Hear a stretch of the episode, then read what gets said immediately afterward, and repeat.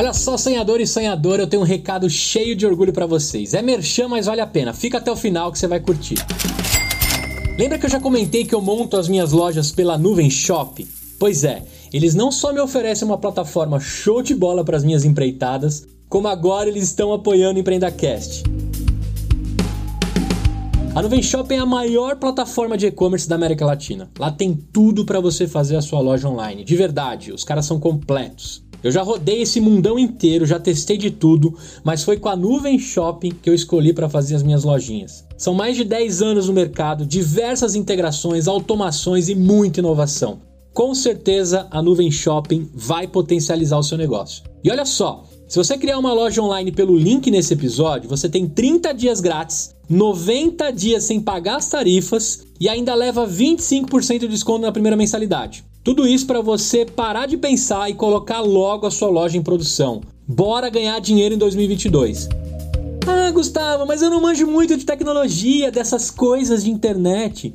Ah, cara, faz o favor, né? Começa logo. O suporte e atendimento deles é incrível e de verdade, eles estão preocupados com o seu negócio para decolar.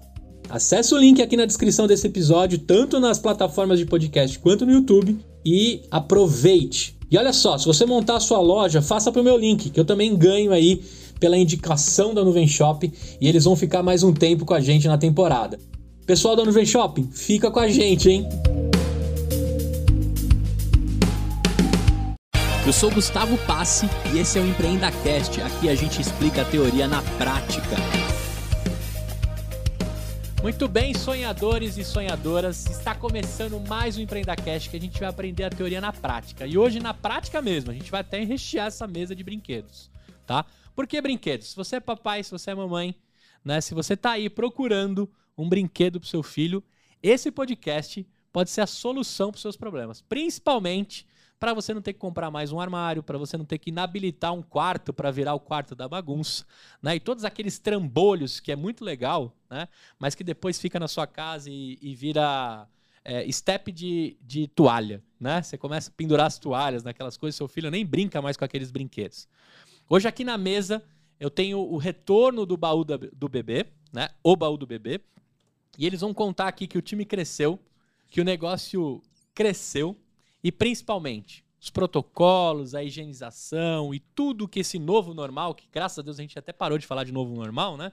Tudo que esse novo modo de viver trouxe pro, pro modelo de negócio deles. E eu vou deixar cada um se apresentar. Vou começar pela Ana aqui. Ana, conta aí de onde você vem, o que você faz e o seu sobrenome, para eu não falhar daqui para frente. eu sou a Ana Faquinato, é, tenho 34 anos, sou sócia do Baldo Bebê desde 2017. Então, sou uma das fundadoras. E, bom, o que eu faço, além de cuidar do Baldo Bebê, que é um filho para mim, tem o Francisco também, que é meu filho de dois aninhos. É... Bom, curto. Que é o maior tester do é, Baldo Bebê? É, heavy user. E me mudei para o interior, então agora estou numa vida bem mais tranquila, pacata, gosto da natureza, gosto de, de, desse contato e trabalhar, trabalhar, trabalhar. Muito bem. E você lá? Eu vou falar só lá, que aí você fala o seu nome completo. Meu nome é Laísa Escandura. É, eu também sou fundadora do Baú do, Baú do Bebê junto com a Ana.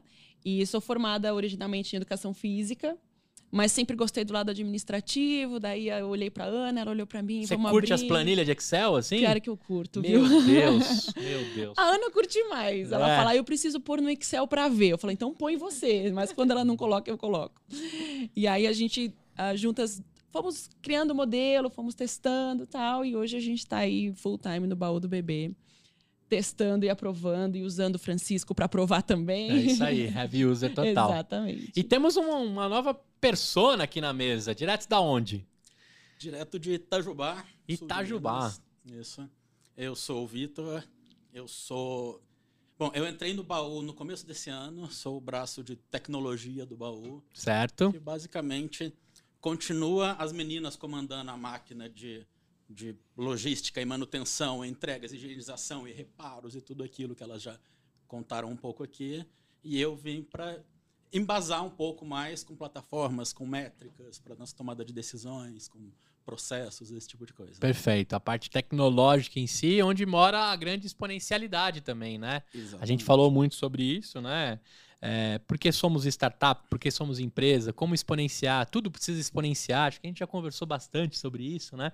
E é legal uma parte tecnológica porque é, a partir dali, né, você começa a abrir os, os feixes de luz para o Brasil inteiro, né? Até, quem sabe, outros polos de distribuição do baú do bebê e etc. Vamos falar sobre isso aqui também. Eu queria começar perguntando, vou falar para ti, Aninha, o que, que aconteceu nessa virada do globo aí de 365 dias que foram em, em meses, né? Em meio à pandemia. O que, que aconteceu de, do episódio que vocês gravaram pra cá com o baú? Olha, eu posso dizer que o baú é um, o dobro do que era né, desde o último, da última vez que a gente gravou. É, no começo da pandemia é, foi um susto para todo mundo, né? Acho que todas as empresas sentiram isso. Ninguém sabia exatamente o que, como ia ficar o mercado, como ia ficar o, como ia ficar o comportamento dos consumidores. E a gente focou no que era mais importante naquele momento. Então a gente começou a olhar ainda mais, não só olhar, mas também mostrar de forma mais forte a parte de higienização, a parte de, da pessoa receber os itens em casa, todos esses benefícios que a gente já tinha, mas que as pessoas começaram, começaram a valorizar cada vez mais. E, então, de certa forma, no começo foi um susto para todo mundo, mas que acabou beneficiando muito a nossa empresa, o nosso mercado, porque as pessoas em casa, com crianças em casa, que não aguentavam mais ficar em casa, precisavam de, eh, de entretenimento, de desenvolvimento. É, um ano para a gente é muito diferente de um ano para uma criança, Sim, né? Então elas precisavam de estímulos, de, de coisas novas, de novidade. Então o Baldo Bebê é, conseguiu mostrar ainda mais essas vantagens, as pessoas deram ainda mais valor para isso. E a gente cresceu bastante. Então, a gente é, investiu ainda mais em diversidade de itens, é, de idade, de categorias. É, a gente saiu cada vez mais das coisas portáteis, focadas em viagens e em turistas e em clientes que viriam só eventualmente em épocas mais sazonais Uhum. e investiu mesmo numa, numa linha do tempo no- do, do cliente maior, mais longa, né? Então hoje a, a gente consegue pegar um bebezinho é, logo que nasce até os três anos e oferecer muito mais diversidade, criar realmente um vínculo deles com a gente por mais tempo. Tudo isso junto a um aumento de demanda, a uma valorização maior e tudo que tem por trás dessa operação é aí que você sabe que não é brincadeira, né? Agora, você falou do Francisco, né? O Chico tem dois anos. Dois. Ele, ele é um quarentenals, né? Porque ele tem mais tempo de quarentena do que De não vida. quarentena, né? Exatamente. Como é que você viu esse carinha em casa, né? Em meio ao fatídico 13 de março, sexta-feira 13 de março de 2019, né? 2020, que a gente entrou em quarentena. Como é que você viu o desenvolvimento desse carinha até? Você teve mudança para o interior, né? De oferecer para ele um pouco mais de, de possibilidade de diversão em meio né, à casa e o local que vocês moram. Sim, é. O, a idade que o Francisco tinha quando começou a pandemia, ele estava com seis para sete meses. Então é era uma idade que ele não entendia o que estava acontecendo no mundo. Então, para ele, ele estava em casa com o pai e a mãe o dia inteiro, dando atenção para ele. Estourei, né? Estourei, Me dei bem. Nossa, tá todo mundo aqui comigo o dia todo. Então, realmente, é, foi uma fase que ele não sentiu muito. A gente que teve que ficar ali equilibrando os pratinhos, né? Entre cuidar dele, trabalhar, cuidar da casa, cuidar da gente. e... Mas para ele, no começo ele não sentiu. O que ele sentiu foi realmente agora que a gente começou a fazer algumas outras coisas, que a gente vê que ele é uma criança que ele tem um pouco mais medo de algumas coisas, é, principalmente na parte de encontrar pessoas novas em lugar é, com muito barulho. Ele é uma criança que assusta um pouco mais. Aham. Mas estando em casa, é, realmente o que ele precisava era novidade, que o baldo bebê ofereceu bastante para o nosso Que legal. Não, eu ficava muito preocupada com ela, porque na época o Vitor ainda não estava. E eu falava, amiga, como que você vai conseguir? Ele tem seis meses, cuida do Francisco, eu cuido do baú do bebê, fica tranquila, olha para ele, porque é uma idade realmente muito complicada. Né? É bom que você é skin the game total, né? Porque em meio a trabalhar, né, e cuidar do Francisco, né, o, o seu marido também em casa, todo mundo ali dividindo as tarefas, uhum. você tava com alguns objetos que até passam o tempo da criança, né? Eu queria já começar a entrar assim, o que, que você mais usou na pandemia antes de começar a escalar para a galera? Olha, não dá para dizer uma coisa só que eu mais usei, porque eu realmente ia trocando muitos brinquedos, assim, é. me entrega um. Na verdade, o que ele menos usou era o que as pessoas mais queriam, porque casa de ferreiro, espeto de pau, né? Filho, é. tem criança querendo esse aqui, vamos devolver pro baú, que esse aqui tem fila de espera. vamos pegar outro. Mas o que eu mais usei realmente foi a diversidade, foi é. poder ir trocando e oferecendo é, cada, cada semana, cada semana não, cada mês mais ou menos alguma coisa nova para ele se distrair. Legal. E esquema de guerra, assim, né? Enquanto ele dorme, eu trabalho. Enquanto eu, almo eu almoço, ele, o, o meu marido é, fica com ele. Aí, enquanto o meu marido para de trabalhar, eu trabalho porque o meu marido cuida dele. Já tinha tudo esquematizado. É, tem todo um rolo. Todo. Agora, lá, você como educadora física, a molecada ficou parada em casa, porque não podia nem sair para fora, né? Dependendo de onde mora, no condomínio, as áreas comuns foram bloqueadas, né? É, é, lá onde, onde vocês moram é muito gostoso. Eu já tive o prazer de morar em Jundiaí. Ali é muito gostoso sair, né? Você não precisa nem pisar na rua, você fica dentro do próprio condomínio. Exato. Mas não é a realidade de todo mundo. A grande maioria ficou presa nos apartamentos, né? não podia fazer nada né? E, e, e, tinha pai e mãe maluco, assim, que do filho sair dava até uma limpada no elevador, aí a criança descia, pegava a pizza, limpava de novo o elevador. E...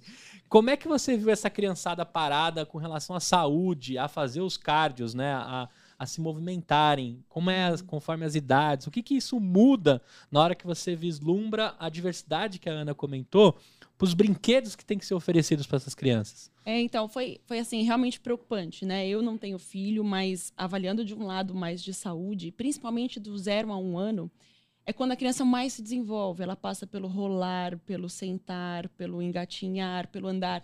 E você ter uma criança dessas se desenvolvendo num apartamento ou numa casa, muitas vezes os pais não têm noção da importância hum. de cada fase, né? É, era preocupante para a gente. Inclusive, foi uma das coisas que a gente uh, acrescentou, né? A importância de cada fase e do estímulo correto. Sim. E, né? Quando a criança, por exemplo, às vezes ela ainda não engatinha, mas ela já senta, apoia e levanta. E aí o pai fala: olha, vai andar sem engatinhar, como meu filho é avançado, né? Hum. Mas nem sempre é assim, é importante passar pelo engatinhar. Sim. Então, muitas vezes os pais eles não tinham conhecimento mesmo, né? De como é, estimular aquela criança. E quando ela vai para a escola, muitas vezes a professora já sabe o caminho correto, né? Um berçário e tal. Então, de zero a um ano, realmente foi uma das coisas que a gente caprichou bastante nesse conteúdo. De, olha, vocês estão em casa, desenvolvimento motor, para cada fase, tem Sim. um estímulo, contem com a gente. E o desenvolvimento psicológico também, né? Porque os pais trabalhando é uma outra dinâmica. É. Ah, que legal, tá todo mundo em casa. Mas não tá todo mundo em casa livre, não. brincando com o bebê, né? Tá cada um dentro da sua sala virtual, Entendeu? né? Entendeu? E é naquele esquema que a Ana falou, dando comida, aí trabalha, faz reunião enquanto o outro cuida. Com um pé você mexe, com o outro você... É. e a pandemia também dificultou bastante os avós. Porque os avós que eram, né, Sim, os, tinham que ser os mais protegidos. Então também não tinha a ajuda do avô.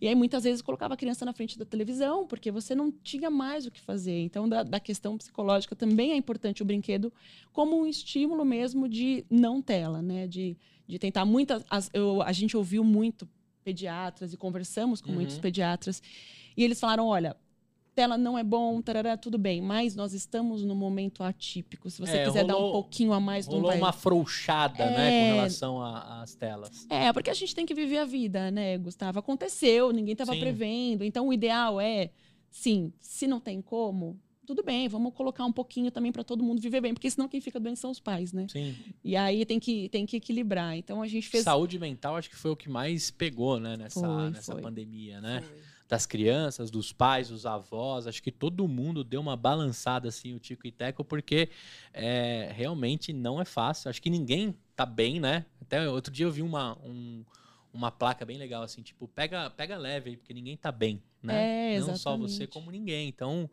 A Vamos- vamos dar- ansiedade, né? Veio tudo. muito forte. E, e do, um, do, do zero ao um, então, ali, vocês colocaram diversos produtos novos, brinquedos, que não tinha no catálogo da, do baú do bebê. Agora, para eu ter um tamanho de dimensão, no dia que a gente conversou, acho que já fez mais de um ano já, né? Já fez. Fez, foi um pouquinho antes da pandemia. Quase É. dois anos deve estar para fazer É, já. acho que foi em torno de fevereiro, um ano e meio, mais Isso. ou menos. De lá para cá, a gente pode dizer que tinha no cardápio de, de opções, quando a gente gravou, tinha X brinquedos. E hoje tem quantos? A gente consegue falar esse número? Na época eu não lembro quantos. Deve ter Ah. triplicado. É, Eu eu, acho que, que alguma sim. coisa assim. É, triplicou o número de opções. É, antes de, de fechar, eu e a Aine, a gente conversava muito, falava o que, que vai acontecer, né? Porque a gente, o empresário ele tem que tentar Sim. criar vários cenários e tentar acertar o que, que vai acontecer. Quando fechou, né? vocês estavam com a cabeça exatamente no dia de hoje, né? O empresário tem que pensar como é que vai estar daqui X meses. Exato. Então a gente pensou, será que vai diminuir a locação porque as pessoas vão estar com medo da higienização? Será que vai aumentar porque as pessoas estão em casa? Então a gente, ah, antes de, de fechar tudo, quando já vinha fechando, né, desde começou o primeiro caso no Brasil, a gente falou o que, que vai acontecer. E a gente falou, bom, vamos nos preparar para as duas coisas, né? E aí, no- na primeira semana encerrou, acho que Uhum. o estoque inteiro, né? Sim. Acho que foi uma loucura, assim. E aí a gente começou a, a ver. Que problema bom de resolver, É, né? Olha.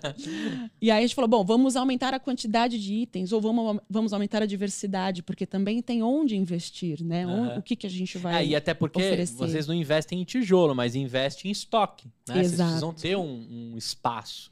É. Não só espaço de. é, espaço para guardar, mas um espaço entre os itens para poder dar o tempo que está com as pessoas. Isso, e o item se pagar, né? Porque o no item se nosso negócio a gente compra o item inteiro e ele vai se pagando aos pouquinhos.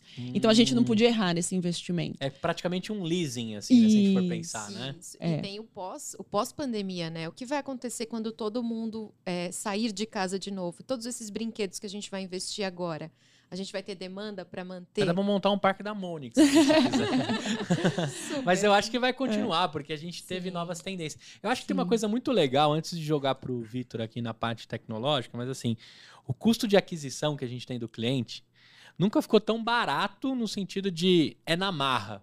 Ou você usa iFood, ou você usa iFood. Ou você usa Rappi, ou você usa Rappi. Ou você aluga brinquedo, ou você sai no- numa loja e gasta uma fortuna, enche a sua casa com um pouco de espaço que a gente já tem, ou você aluga. Não tem muito o que escolher, né? Sim. E aí você vai, né? Algumas pessoas têm resistência. Ah, será que eu alugo, né? É. Aí acaba alugando, aí gosta e passa pro próximo. Então a gente teve aí um custo de aquisição que às vezes a primeira vez que você conquista aquela mãe, né? A gente investe uma grana para conquistar ela. Aí depois a galera aí, né, do EmpreendaCast, a grande maioria sabe o que é o CAC, né? O custo de aquisição por cliente. Mas a gente sabe que em meio à pandemia a gente teve uma aceleração de tudo isso. Consequentemente também um aumento dos leads quando você vai disputar, né? Uhum. No caso de vocês, eu não sei se até na- devem ter nascido concorrentes em meio à pandemia aí, né? Ah, Porque sim. eu acho que a demanda salteou para tudo que é lado. Para antes de mandar pro, pro Vitor lá, eu queria saber de você o seguinte. Quando, quando tinha experiência, né? Vocês chegaram com os sacos aqui, tem toda, toda a parada do, do, do baú que a gente brincou, né? Pô, guardar no saco é, específico e criado por vocês E branco. branco. branco para mostrar a limpeza, né? Como é que foi os protocolos de segurança ali? O que, que vocês começaram a fazer? Porque já tinha toda uma higienização, chegava lindo lá em casa os brinquedos. Tem as marcas de uso? Tem. Faz parte do, do, Aluguel, do né? aluguel, né? Assim como se você alugar um pula-pula, um- uma piscina de bolinha. Mas quais foram os protocolos adotados em meio ao aluguel desse brinquedo? É, a gente montou uma quarentena para os brinquedos. Ah, é? Toy Era um Story total. espaço- Eles foram. é, é, era um espaço que quando ah, os itens chegavam da rua, eles ficaram ali parados por dois, três dias. E aí sim a gente ia manipular. Ah, muitas coisas também no contato com o motorista. Porque Hum. ele era a pessoa que estava mais em risco ali, né? Então a gente começou. ah, normalmente ele subia no elevador, ele levava até a porta do apartamento. Isso a gente já não fazia mais. Aí a gente foi informando todo mundo, e a comunicação é a base, né? Sim. Então a gente foi informando todo mundo que isso estava sendo feito tanto para proteção da própria pessoa quanto, Quanto do. da sua equipe, do, do motorista, motorista. em geral, né? Então os itens saíam com duas sacolas. Uma a, a sacola de fora, o motorista segurava, a de dentro o, o porteiro se puxava, Né? Então tinha uma coisa dele não encostar também, de sair do estoque, a gente tentar quase não encostar no item para quando chegasse na casa do, do- da, da, da cliente, do mini cliente. E, é, a gente caprichou mais ainda na higienização, né? Então a troca de luvas, de máscara era muito mais frequente do que a gente já tinha, os Uhum. produtos, tudo mais. Legal. Então a, a gente. E, é- e é o que a Ana falou, a gente também mostrou isso, como estava sendo feito esse processo, né? Para transmitir realmente confiança, de que a gente estava assim dentro. Ah, vocês fizeram stories e Fazia, Isso. fazia. de tudo que tava rolando. Uhum. Mostrava as duas sacolas, como era que o motorista tirava, onde que ele segurava. O motorista também todo é, parametrizado, né? Com luvas, máscara e Sim. tudo mais. Que loucura, né? Teve alguns momentos que eu achava que eu tava num Breaking Bad, assim, sabe? Galera entrando toda paramentada. Uma vez o cara da, da, da TV a cabo entrou lá em casa, eu falei, cara, que loucura, velho. Você tá se sentindo bem, tudo isso aí que você tá usando, né? É, a nossa preocupação era essa, realmente. É, é É. o funcionário também se sentir seguro, né? Sim, sim. Isso é importante. É. Agora sim, você comentou o retorno, vocês faziam quarentena dos brinquedos. Porque eu tô imaginando o seguinte: pra ir tem todo o protocolo. Pra voltar, aí a proteção é no time de vocês. É, exatamente. e aí tinha umas recomendações pro cliente também. Sim, né? sim, com certeza. A gente sempre pede, né, para desmontar, colocar dentro da sacola, fechar. E aí, quando o motorista chegava, recebia, ele colocava na sacola dele também. Parecia que tava transportando coisas ilícitas, É, né? tipo isso. Exatamente. Ou urânio, né? Enriquecido. Uma coisa que queima, né? É, que loucura, muito doido. Mas a gente colocou isso e deu uma boa caprichada na, na diversidade também, que nem você falou, para aproveitar o CAC e aumentar o, o tempo de vida do cliente, né? O LTV, porque aí aproveitava que estava na pandemia e a gente começou a investir realmente em mais itens em diversidade para o pessoal conseguir usar mais. Acho que uma coisa que facilitou foi a entrega e a retirada, né? Porque era meio uma jornada ali que dava um pouco de fricção, eu lembro. Uhum. Que eu tinha que preparar ali o saco pra vocês. E eu ia pro trabalho, a Carol ia pro trabalho. E aí o, o bebê ficava com a minha sogra, às vezes não sempre no local que tava. E era um desespero, aquela dor de barriga, meu Deus, vão vir buscar os brinquedos, eu não posso deixar na portaria. A grande maioria, da, a grande parte das portarias não deixam ficar. E aí ficava aquela situação, né? Acho que vocês lembram bem disso. Isso aí diminuiu, né? Sim. Essa fricção de, de entregar o, o brinquedo. Porque os pais estão em casa, agora é descer rapidinho Sim. e entregar. E as portarias também estão mais flexíveis. É, isso, isso é verdade. Eles a minha portaria aceitando. hoje só não recebe comida também, porque se eles começarem a receber, a portaria, o cara vai ficar, né? Ele vai ficar tomado de caixas e, e caixas de comida, porque acho que é o que mais bomba nos condomínios, né? É legal perguntar isso, porque o, o papai e a mamãe que tá assistindo aqui, ouvindo, né? Cara, tem vários brinquedos legais. Eu tô agora, eu vou até, antes de jogar aqui pro Vitor, eu vou deixar um assunto pra vocês pensarem que eu vou jogar pra vocês duas e pro Vitor também. Eu tô agora, nesse exato momento, com a necessidade de um pula-pula, um escorregador e um balancinho. Já é uma coisa mais assim, festa, não festa, né? E eu pensei em vocês. Então eu vou trazer esse assunto pra vocês. Eu já entrei no Mercado Livre, pensei em comprar. Falei, meu Deus do céu, depois o que, que eu faço com isso, com esse moleque não entrar mais no, no balancinho? Escorregador também. Então eu tô nesse exato momento. E piscina de bolinha, que sempre que eu imagino montando aquele negócio, eu me imagino desmontando um dia, né? Porque Catando bolinha. catando bolinha. Eu vou deixar isso no ar pra vocês, se tá no modelo de negócio, se não tá, esses brinquedos mais diversão, principalmente no mês de julho que a gente acabou de passar. Agora eu vou jogar aqui pra esse cara que tem um sobrenome que eu faço questão de deixar registrado aqui no YouTube, Vitor van der Weyden. É assim? Quase. Vendem. Quase? Então vai lá, corrige. Van der Velden. Van der Velden. Qual que é a origem disso? É alemã. É holandesa. Holandesa. No Holandesa. alemão seria von em vez de van. Ah, entendi. Então temos, temos um holandês aqui na, na nossa, na nossa mesa, né? É, cara, como é que você foi encontrar essas duas malucas aqui? Que horas que você entra no baú junto? Vamos lá. Contextualizando. É, eu fiz minha carreira por 7, 8 anos no Peixe Urbano. Eu tocava área de produto lá. Legal. Arruma só um pouquinho o microfone pra você aqui. Aí, boa. Bom, eu fiz minha carreira no Peixe Urbano. Legal, 7, 8 anos tocando área de produto lá. A segunda metade disso era o head de produto. Então legal. aprendi uma coisinha ou outra sobre tecnologia, e-commerce, processos de produto. esse tipo de Distribuição, demanda, né? um pouquinho de tudo. É, saí no, em 2019, é, tava num burnout assim, de saco cheio e tal. Pedi para sair. Na terceira tentativa consegui sair. Falei, vou agora é, é, descansar, estudar, viajar. Aí vem o mundo 2020, pá, pandemia na cara, viajar Ah. nada. É. Aí fui estudar, fazer cursos, aprendi a programar direito, que antes eu programava só no chute. Já Aham. quebrei o site do Peixe Urbano umas três, quatro vezes, levava bronca da Quem galera. nunca, né? Culpou o Colocava a estagiário. culpa do estagiário. Oh, já, já. É, Mas isso.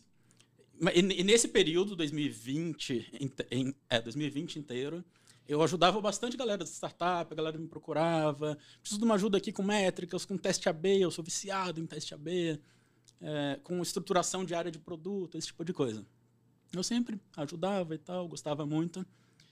Até que mais pro final do ano, o meu ex-chefe, o Alex, que foi CEO do Peixe Urbano, Uhum. foi almoçar lá em casa e falou, cara, você tem que começar a dar consultoria nisso, tem demanda, o pessoal está disposto a pagar por isso, vale alguma coisa que você sabe. Eu falei, beleza, vou, vou, Vou fazer isso. vou tentar fazer um negócio desse. Nunca tinha feito isso profissionalmente, consultoria. Pensei, preciso de uma cobaia. Já conhecia as meninas, Legal. conheci o baú. Sempre quis fazer alguma coisa no mercado de aluguel. Assim, meu, eu, eu tenho um quadro branco de 2019 com todo o fluxo de uma plataforma de aluguel de coisas e tal que eu tinha desenhado. Legal. Então eu não vim com minha mulher. Então eu sempre quis fazer uma coisa dessa. Aham.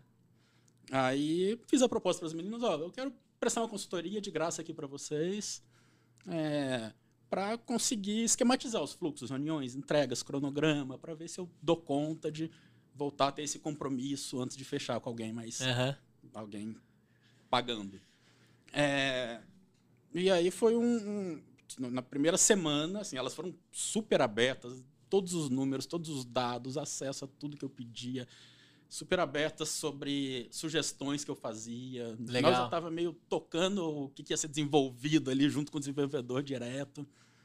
É, isso foi muito legal. Mas eu acho que o, o- o grande gatilho, assim, eu conhecendo todos os números e tal, vi que era um puta negócio. Aí eu perguntei para elas, meninas, por que, que o baú não está crescendo, é, é, sei lá, não está dobrando de tamanho todo semestre?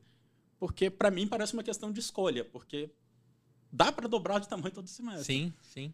Aí elas explicaram um pouco mais dessa limitação de, de tecnologia, de dados, por exemplo, essa questão que a gente falou da importância do investimento no, no produto certo, que vai ter Sim, demanda e sim. tal. Sim. Como é que aquela mãe, aquele pai tá pensando naquele exato X meses da criança, né? Exatamente. E também co- como é, é, atuar mais nisso que a Aninha falou, que o, Francisco foi a grande cobaia nisso também, de todo o desenvolvimento dele, ter alguma coisa do baú ali. Devolve um produto, pegou, devolve tudo. Isso. Co- isso. como ter certeza que saber o que oferecer, quando oferecer, saber o que comprar. É, aí quando elas explicaram isso, eu falei, putz, é exatamente o que eu sei fazer.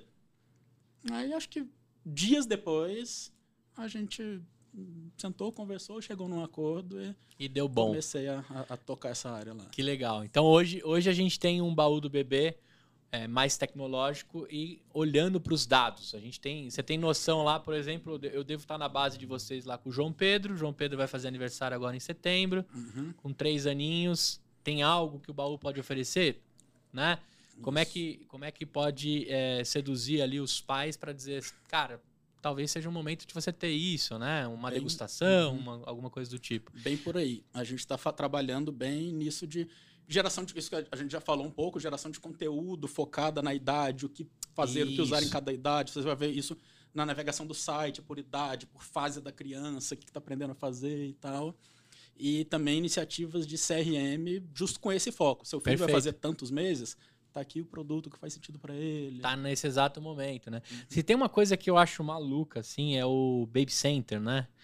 Cara, depois que eu, que eu instalei aquele negócio, assim, vem uns pushes dizendo assim, hoje pode ser o dia que seu filho vai começar a ter um, uns sorrisos pra você. Aí você fala, não é possível, mano. Tem alguém aqui na minha casa, junto com esse Aí você aplicativo. olha pro lado, ele começou, Zuckerberg, começa a você? sorrir na hora. É, aí ele começa a sorrir e tal. Eu tô usando esse exemplo porque o Baby Center, ele é, assim, de experiência, deve ser bench de vocês, né? Uhum. Mas ele é maravilhoso, assim. É. Ele te manda o e-mail certo no dia certo, na hora certa, né?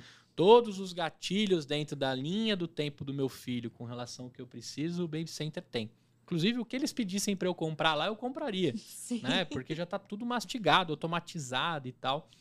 E eu imagino que isso para vocês funcione absurdamente, porque a sua necessidade agora com o Chico Uhum.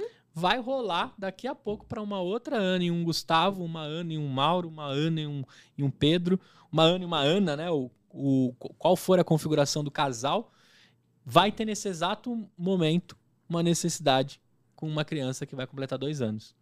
E aí é muito parecidinho, né? E, e, e a gente fica às vezes navegando e perdendo um tempão, né? Porque eu vou falar para vocês agora a minha rotina. Agora tocando no assunto que eu coloquei do da piscina de bolinha, do escorregador, é um kitzinho lá que eu encontrei na internet. Uhum. Puta trambolho, maior de todos que eu já tive na minha vida. E tô lá, ensaiando todos os dias. Qual é a minha necessidade? Veio o mês de julho, tem os cursos de férias, tem as paradas nas escolinhas, a grande maioria das escolinhas estão voltando. Só que o João, ele teve um- uma adaptação, depois recuou, a gente mudou, teve muitas mudanças, a gente decidiu deixar ele em casa e ter uma babá. Hoje a babá é, encerrou também, ele tá com a gente. Aí eu falei pra minha esposa, pô, dá pra gente colocar aqui, tipo, a creche do papai, né? Quem assistiu esse filme lembra, né? Dá pra transformar a creche do papai.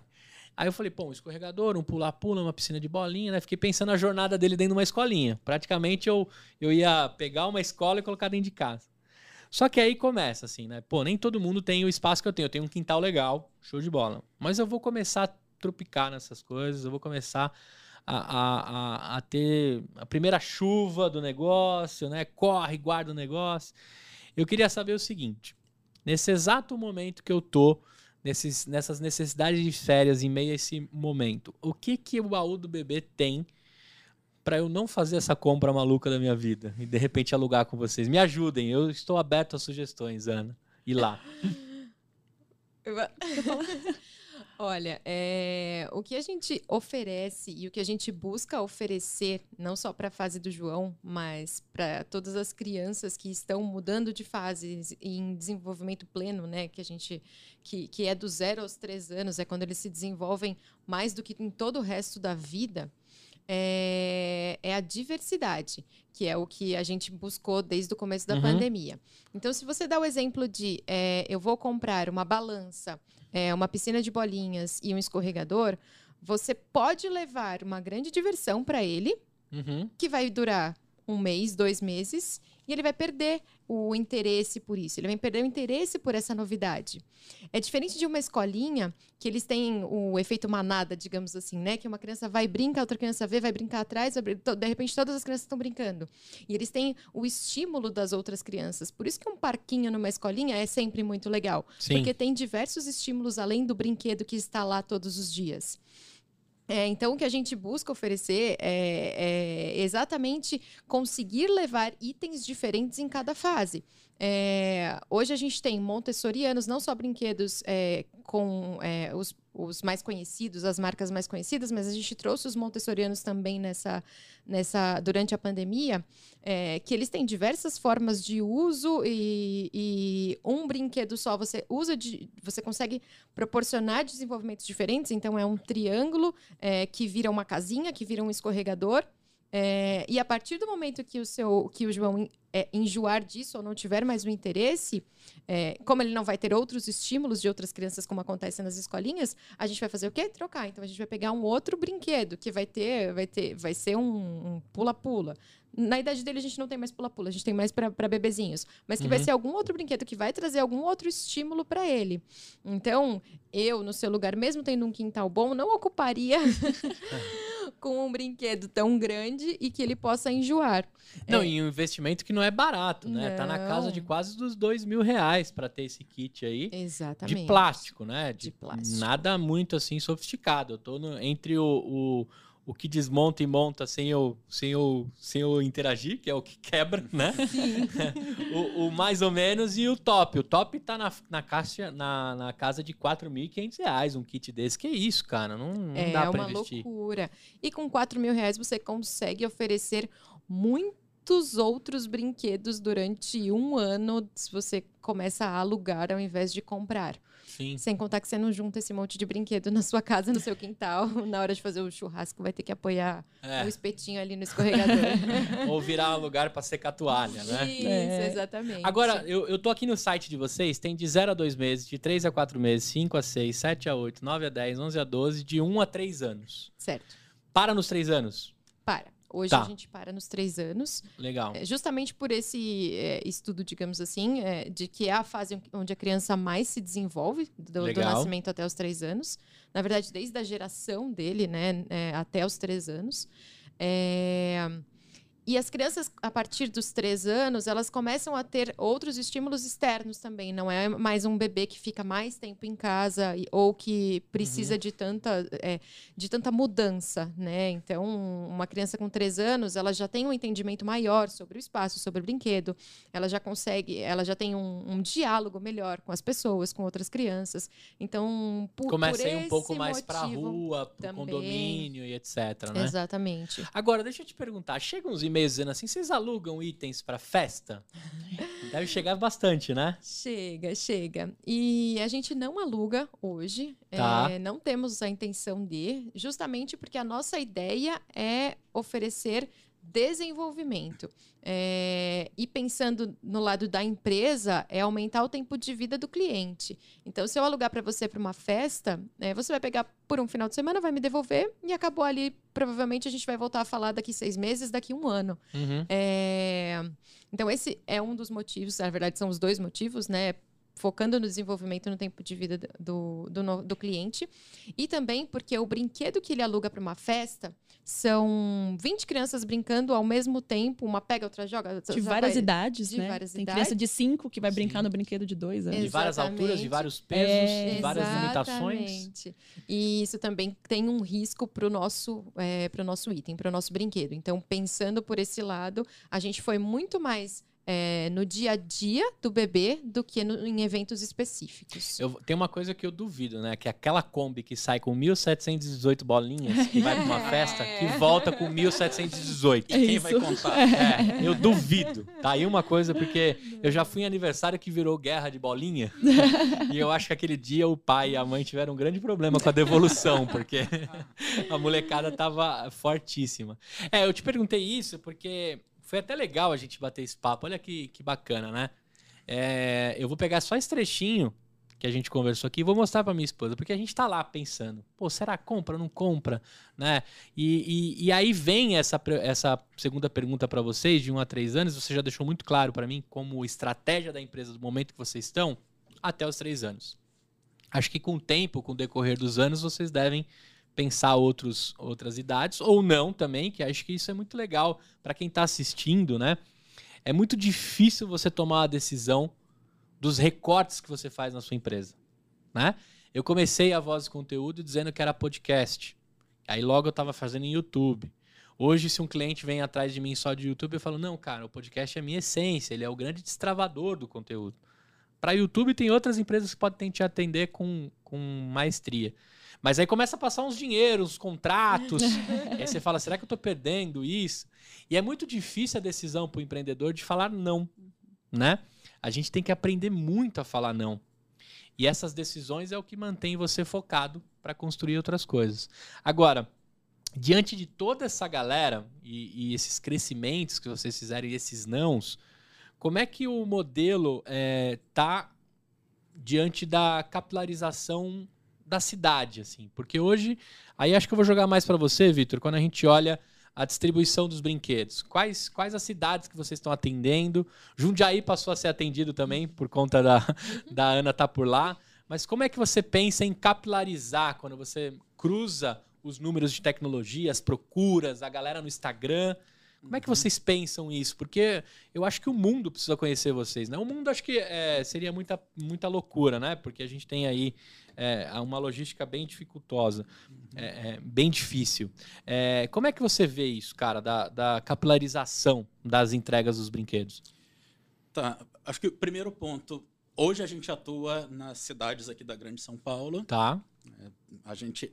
E aí, falando um pouco dessa Incluindo a ABC. questão, incluindo a BC, Perfeito. falando um pouco dessa questão de foco, que é super importante saber o que cortar. Uhum. A gente atuava também em Campinas, em Dayatuba, Sorocaba, Itu, Salto, essa região, que a gente encerrou recentemente, Entendi. justamente para focar aqui, Legal. porque a gente está com.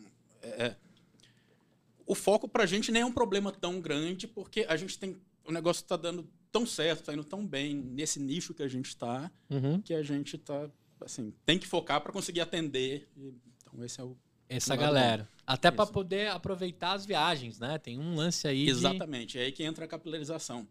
A gente conseguiu chegar atingir, graças a Deus, um nível crítico de é, é, de volume de entregas, de volume de, de- de pedidos, que a gente consegue assim otimizar muito mais a entrega. Por exemplo, hoje a gente já tem entrega todo dia em todos os lugares da cidade. Que legal. Que que legal. a gente tinha levava até quatro dias úteis, se não me engano, para fazer uma entrega. Então, o volume traz essas vantagens, que acho que é o, a grande chave para o negócio crescer. E, assim, a gente cruzou esse limiar Uhum. dos custos fixos serem bem diluídos, do custo de entrega é, é, fazer valer a pena. A gente tem entrega diária em todo lugar, então você consegue alugar agora para receber amanhã cedo na sua casa. O seu pai continua ainda entregando? Não, não, não, não. Mas continua contando muita história da época. Ah, muito bem. E a isso a gente soma a tecnologia, né? Que agora a gente assim, usa muito dado de onde está o cliente, para onde, pra onde a gente vai. A gente está. Outro, outro retrato do crescimento. A gente está buscando uma sede nova para a empresa, porque o nosso espaço atual já não está dando conta. Legal. É, então aí a gente está usando muito dado até para definir isso. Onde vai ser o centro de vai ser. distribuição, né? Exatamente, esse tipo de coisa. Então é, é, tudo passa pela tecnologia no final das contas para Agora, uma dúvida de curioso. As entregas continuam sendo por carro, ainda por moto no- os brinquedos não permitem, né? Não cabem. Não cabem. Como você pode ver, eles são um pouquinho espaçosos, né? Sim. Então, ele- eles não, não cabem em moto. E, ao mesmo tempo que eles são grandes, é, eles são frágeis, né? A gente não pode também empilhar muito. Então, não daria para ser entregue num caminhão. Também, por exemplo, hoje, na estrutura que a gente entrega, em, sa em sacos de tecido branco, é, a gente não pode empilhar muitos brinquedos um em cima do outro. Então, é no carro, com uma proteção, principalmente dos mais frágeis. O motorista já sabe o que precisa ter mais cuidado, o que não precisa. Então, tudo isso é, a gente teve que ir também entendendo junto com o crescimento. E o que o Vitor falou é, é, faz muito sentido também a questão da logística, porque acho que a decisão mais difícil da gente até hoje foi o encerramento das operações do interior.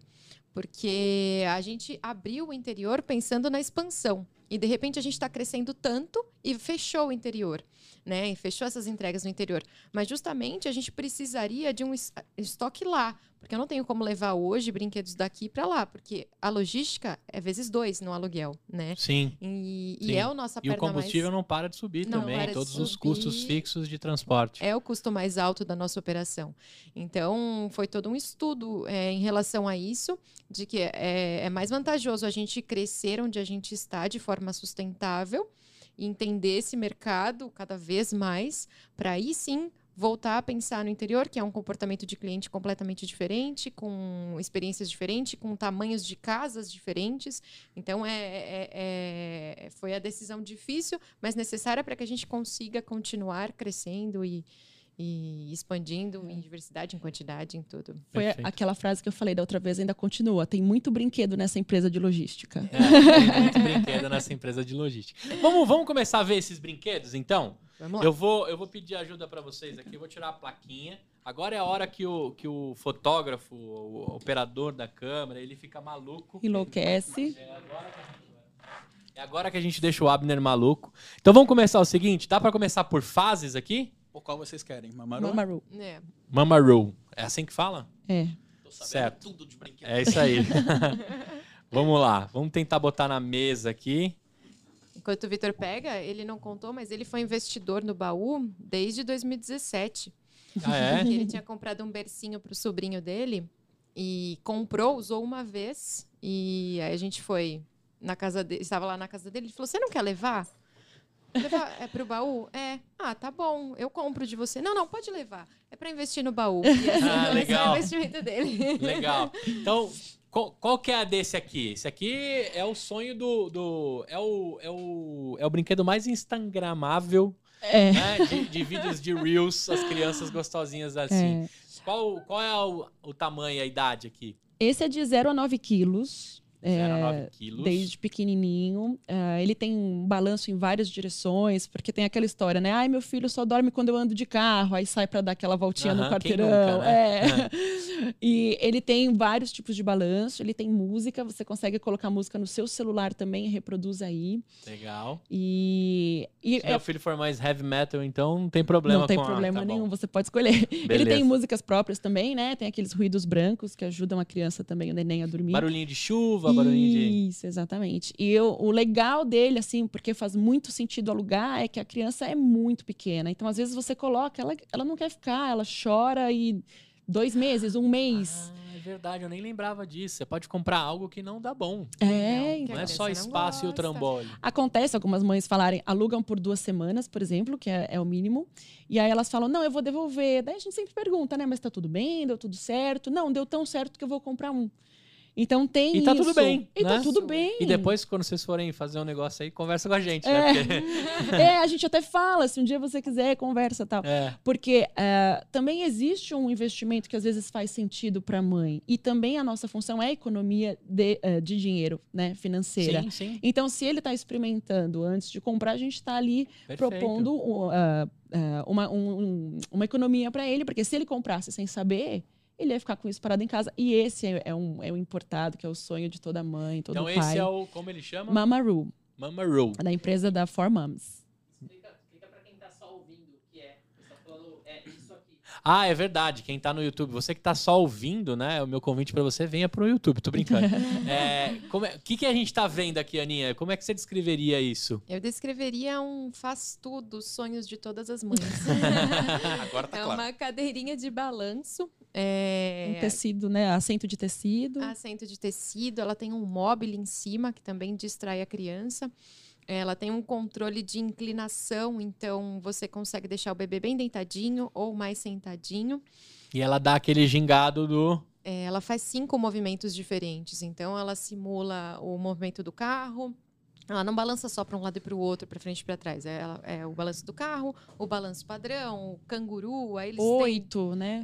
É, o oito um deitado. oito. Ah, ele faz o oito. Ele faz o oito. E o legal é que é feito pensado exatamente nesses movimentos. O manual fala. Sim, sim. A gente simula o balanço do carro, simula o balanço da mãe. Que loucura. E a, a teoria é porque quando você tá com um bebê no colo, você não tá fazendo assim só o movimento de balançar, né? Sempre igual, como é uma cadeirinha de balanço padrão, que só vai para um lado e para o outro. É, você vai chacoalhando a criança, vai andando. vai É, pra rola frente, uma vai pra baixada trás, de rola- joelho, uma É, descida. Pega alguma né? coisa Tem- no chão. É, tem todo então, um- eles tentam aproximar o máximo possível ao, ao movimento do colo. Perfeito. Esse aqui é até os, seis me- até os 9 quilos. 9 quilos. isso. Mais ou menos até os seis meses? Ou não? É, Um pouquinho Por mais, né? Que depois ele vai. Então, perfeito. Vamos pro próximo agora. Qual que a gente vai aqui, Vitor? Vamos ver. Pode ser o jumper. O Jumper. Ah, o Jumper é legal demais, velho. Eu o jumper aqui, faz peraí. muito sucesso. O jumper é, é um dos queridinhos desde o começo, né, desde Ana? o começo. A gente sempre teve muitas unidades de jumper. E eles sempre esgo- esgotam. Eles sempre as- Vamos mostrar como ele é trambolho. É, Inclusive na mesa. Aí, Abner. um trambolhão. Esse aqui eu tive e aluguei com vocês. Esse é o famoso jumper, é isso? Isso. Vamos descrever pra quem tá só ouvindo. E agora? Eu quero ver. Vou- Eu vou jogar pra você, Vitor. Como é que você descreveria isso? Não, jo- joga pras meninas. Tá bom. Ele é, ele é um mini pula-pula. Tá. Ele tem três pernas que tem, tem molas que seguram o assento. Então é um assento de, de plástico e no, no centro é de tecido. E a criança fica ali, ela pula, ela se diverte, tem muitos brinquedos em volta. Esse assento ele gira 360 graus. Ah, então a, a um criança é. A Isso. criança consegue brincar com todos os brinquedos. Tem eletrônico que toca música, luz. Ele é, é, é um dos queridinhos lá do Esse é baú. o, é o campeão. Eu lembro É. que, eu, que eu aluguei ele. Porque aqui entre nós, né, pais? Vamos lá. esse negócio montado aqui, você já tem que ter um bom espaço. Uhum. E desmontado, ele tem quase o mesmo tamanho. então, exatamente, exatamente. cara, que loucura. Porque eu acho que é o maior saco que vocês têm pra, pra manuseio, deve ser o dele. É. É. Porque eu lembro, cara, dá um trabalhão esse aqui. É. E o João curtiu bastante. Eu acho que eu fiquei mais de um mês, quase, quase dois, três meses com esse É. jumper. É. Ele ficou lá em casa e ele era bem legal, assim. Eu lembro que o consumo de telas era muito menor quando eu tava alugando os brinquedos. Porque, primeiro que chega um negócio desse, você monta na sala, a criança já fica meio maluca. Muita cor, assim, né? né? É. Muita cor, muita né, interação, roda, puxa, brinca. Esse aqui, então, continua sendo queridão. Continua. Continua. A gente consegue assim. ter uma noção de quantas peças dessas tem lá na- no baú?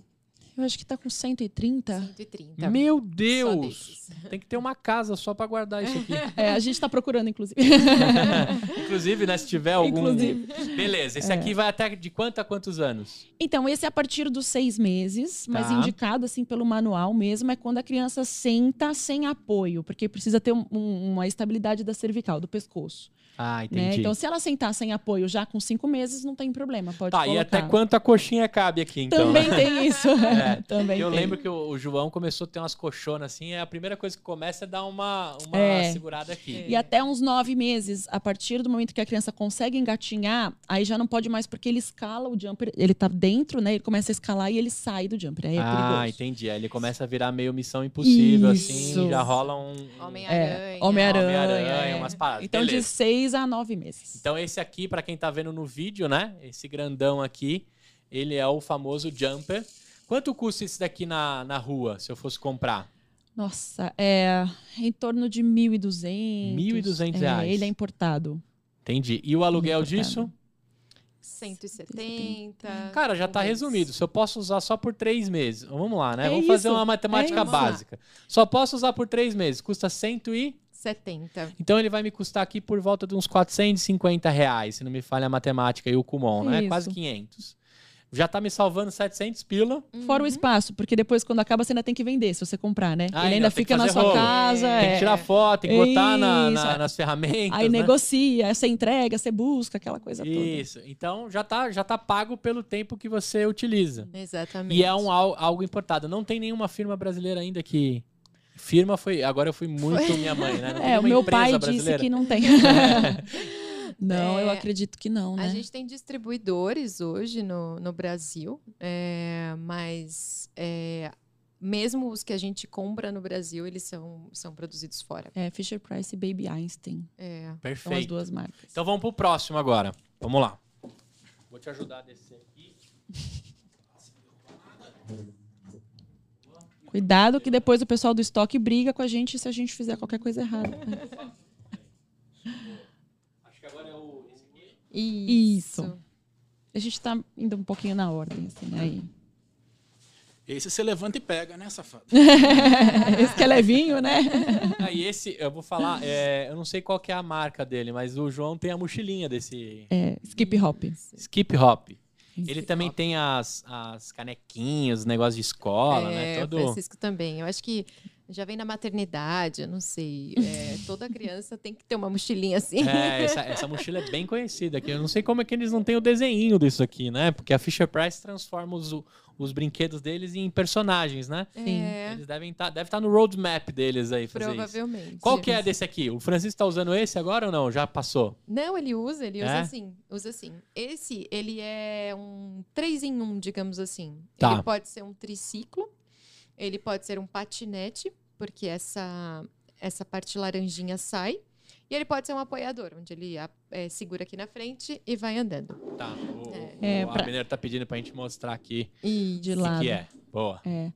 É, pra- pode então ser a partir do momento que a criança está andando com apoio, Tá. né? Então, aquela parte laranja, para quem não está vendo, né? É um patinete com um assento. Então, o assento é laranja. Então, a criança, para quem não, a que não anda ainda, pode ali sentar, apoiar, o pai empurra. Ou ela pode ficar aqui na frente do cachorrinho, na frente do patinete e Uhum. empurrar, porque essa parte laranja ela vira e ela vira um baúzinho. Então a criança pode Hum. colocar os brinquedinhos dela e levar de um quarto pro ah, outro. e vira, vira um, um carrinho de mão, assim, meio, né? Legal. É, Quanto custa um desse aqui? Também é importado, que eu tô ligado. é. Esse também é na faixa de 1.400. Qualquer coisa é 1.300. mil, né? Ah, Parece que alguém falou, vamos fazer um é brinquedo mil. que, que custe mais de mil reais. E É. depois da pandemia deu uma boa aumentada também. É, isso é uma coisa que eu ia falar também. Aumentou os preços absurdamente diante da, Absurdamente. da pandemia. E Uhum. quando a gente conversou, o dólar não tava 6 para 1, né? Não. Tava outro valor. Uhum. Então, olha outra coisa que, que dá uma, uma, uma esticada, né? Dentro dos valores. Quanto é o aluguel de uma parada dessa? É o mesmo valor, acho que é 170, assim, por aí. 180, é. Mesma Legal. coisa. E a criança usa até os três aninhos. A partir do. Esse a partir de um ano, aproximadamente, ou quando a criança estiver firme para já o empurrar, tirando essa parte do assento, ele vira um patinete e o guidão sobe. Ah, e aí entendi. tem, Então uma, rola tem um botãozinho, é, tem é, é um- um pouquinho mais difícil de O subir. botãozinho fica É, lado botãozinho fica dentro. bem do dentro. outro lado? E aí a criança pode tirar, com três anos ela ainda consegue usar. Aqui? Onde é? É, não, é ali dentro, acho que precisa de uma chavinha. Ah, não, então tudo bem. É um pouquinho mais complexo. Não vamos. É. Não vamos. É, e mesmo sendo um brinquedo que você pensa, ah, vai durar dois anos. Tudo bem, pode ser que a criança realmente brinque por dois anos, mas ela vai brincar dois meses, vai deixar três esqueceu. meses parado. É. Você vai ter que enfiar no armário para ela esquecer um pouquinho. Não sei se você faz isso com o Eu João, faço, eu faço com o faço. Francisco Eu também. escondo e ainda dou como se fosse novo. É. Ainda. Isso. E compra um presente, um maior embrulho festa ainda. quando É, volta. é. E, e aí você traz depois. Então, realmente, é, tem as vantagens também, mesmo que seja um brinquedo que dure um pouco mais de tempo. É, porque nesse caso, principalmente desse, os saltos são distantes, né? Sim. Então, a fase de triciclo é bem distante da fase de patinete, seja, seja chega a ser um ano de distância. Então, a criança tem que ter a habilidade de ficar apoiada num pé só e puxar com o outro pé. Então, já é uma Perfeito. coisa mais para três anos. Agora uma pergunta, né? Hoje vocês mandam na casa das pessoas, mas se tivesse o baú do bebê que eu fosse lá agora e saísse com isso daqui, eu também sairia, né? Vocês pensam nisso ou não? De ter um local físico que eu passo, pego e levo? Pensamos, inclusive, nessa ideia de procurar, nessa ideia não, né? nessa necessidade de procurar um novo espaço, a gente já pensa também em ter alguma certa flexibilização em relação a isso, né? Hoje o atendimento é só online, Uhum. mas a gente pretende sim abrir um pouquinho mais para esse serviço de entrega e retirada da pessoa que quiser ir buscar, é, ter essa opção. Legal, muito É um bom. pedido comum. É, eu fico imaginando isso, por exemplo, né? Se eu quisesse testar aqui, porque a gente é muito ansioso, né? Os Uhum. papais e, a mamãe- e as mamães são bem ansiosos, mais do que as crianças. E uma paradinha dessa aqui eu já gostaria de levar pro João, pô, vou levar isso aqui pra ele testar, tal, de repente já começa a pegar graça pelo patinete, Uhum. né? Aí eu vejo se eu invisto num patinete ou não Uhum. E mando bala. Então acho que tem esse lance também do, do imediatismo, né, dos pais, que deve ter o É. tempo todo. Uhum. Ah, Abner, dá pra ficar com esse na tela ou não? Tá, então eu vou deixar ele aqui com a gente no papo. Opa. Quanto tempo a gente tá aí, Abner? 56. Tá, então eu vou entrar já no, no modo aprendizados e etc. Uhum. Bom, visto que o número se paga rapidamente, vou deixar assim para poder ver o Vitor, senão é um pecado, né? visto que a gente entende que a coisa se paga e se vende rapidamente, como é que você tem trabalhado a tecnologia do, do baú? Como é que é essa rapidez, essa necessidade dos papais e das mamães? Como é que você tem estudado isso? No peixe urbano, a gente entende que, que vinha aquela, aquela demanda, né? Que a gente acabava comprando cupom sem precisar. Eu já fui um monte de restaurante sem precisar. Uhum. Porque, na verdade, eu sempre encarei o- a compra coletiva como algo para conhecer lugares novos, né? E os, e os comerciantes tinham que encarar isso também, que a grande maioria não. Encarou isso como vou fazer uma grande venda e vou ficar rico, né? Exatamente. Só que a compra coletiva é, é você ter novos clientes frequentando com preço, que o custo de aquisição, é. fica diferenciado, né? E você acaba trabalhando esse cliente. E você se vira para conquistar ele quando ele for. Isso, você se vira para conquistar. Por isso que mandar os caras perto da mesa do banheiro, né? Que um monte de gente fazia, era péssimo, porque o cara tinha uma experiência péssima, nunca mais voltava lá, mas pagou 30 reais no sushi, Uhum. mas nunca mais volta. Uhum. Já no baú, a gente entende que agora com os dados, com a construção, a partir do momento que eu pego o primeiro brinquedo com, o seu, com, com vocês, eu vou ter uma continuidade. Mas como é que se comporta esse usuário? Como é que é a demanda? Como é que a internet tá, né? Que, que você tem percebido? Se não tem stories, não tem locação, se não tem. Como é que é esse mundo dos papais e mamães procurando esses trambolhos aqui? Que graças a Deus vocês existem. Deixa eu ver por onde eu começo. Acho que o primeiro ponto, estão em todo lugar. É Uhum. bem isso, assim. Vem muita gente de Instagram, de stories, a gente investe bem em conteúdo lá, tá fazendo um negócio bem organizadinho. É, tem muito tráfego orgânico. Graças a Deus, tem muita gente começando a entender esse negócio, buscando um pouco mais. Gente que está procurando um produto para comprar ou para testar. E vê ali que tem a opção de, de alugar. E, e testa, dá uma chance. Uhum. Então, esse tipo de coisa está trazendo bastante gente. O, o comportamento das pessoas está mudando. Legal. É, esse é o primeiro ponto que é muito bom. É, e daí para frente é a mesma coisa que a gente falou do peixe urbano. Passa a ser a nossa função conquistar essa pessoa e fazer ela continuar alugando, mostrar essas vantagens de esse produto vai desenvolver não sei o que no seu bebê durante três meses, esse outro, quando ele chegar na fase de, dessa outra coisa, ele vai desenvolver essa outra coisa, e a gente ir mostrando isso para eles. A gente tem um, um serviço de. Assim, a gente tem um atendimento muito próximo aos clientes, que isso é, é- é mérito total das meninas. Uhum. É, É muito legal as trocas de mensagem lá. Depois eu vou resgatar da, da minha Carol lá, antes Uhum. de conhecer vocês. é elogiadíssimo. Ah. A gente recebe muita mensagem, tipo, pô, Mili, que é a menina, uma das pessoas do atendimento, Aham. que, que- você foi super fofa, indicou o produto e tal, que ela indica, que cuida, se preocupa e, e pergunta se o bebê está se adaptando e tal. É, é uma preocupação genuína Sim, mesmo. sim. que, tipo, uma das coisas mais bonitas do baú, eu acho isso. É, E é isso, e aí tem funcionado, funciona muito bem, porque a gente não está empurrando nada para a pessoa. A Uhum. gente está oferecendo o produto certo na hora certa para ajudar o filho dela a se desenvolver com economia de dinheiro, de espaço, de tempo, praticidade, variedade, que é uma questão muito importante. Sim, É, a gente faz a curadoria e sabe oferecer produtos que o pai nem saberia que existe. sim. Então, esse conjunto de coisas, mil É, estratégias. Eu te perguntei isso porque, assim, eu imagino que em meio à pandemia as pessoas devem ter dobrado até triplicado o número de tempo nas redes sociais. Cara, é impressionante. Tô pensando em alguma coisa, eu passo ali no feed e falo, cara, isso aqui pode ser muito legal, né? E o Instagram, ele ainda vende muito, né? Apesar do, do Mark cada vez se entregar menos nos nossos stories, o nosso feed, né? O Instagram ainda vende muito, né? Vocês também usam marketing de influência, Ana, com, com, com pessoas, micro-influencers e mini? Temos, temos influenciadores, alguns maiores, outros menores, é, e eles realmente trazem um público bem é, específico, bem qualificado. Então, a gente tem um investimento neles, né? Assim como a gente investiria é, em redes sociais, em campanhas, né? Eles trazem ainda com um retorno é, bom que vale a pena e o pessoal segue mesmo os influencers. É, é impressionante. legal. assim. A gente tava falando meio que em off aqui, né? Como cada um conseguiu ter o seu próprio canal de TV, o seu próprio, né? O Exatamente. seu próprio canal de informação de conteúdo. Lógico, tem muito conteúdo ruim, mas tem muito conteúdo bom. Tem grandes Uhum. influencers que você fala assim, poxa, vale a pena É. aprender com essa pessoa e seguir o que ela está fazendo, né? E a gente tenta também trazer conteúdo no nosso Instagram, né? Então a gente não mostra só brinquedo, a gente traz informação, a gente traz é, atualidades. É, A gente tenta, a gente tem parceiros médicos ou, ou a gente busca conteúdos qualificados para poder oferecer também no nosso Instagram para que seja uma fonte de, de conteúdo para os nossos seguidores, que são mães que a gente sabe o que precisam e que fases estão passando.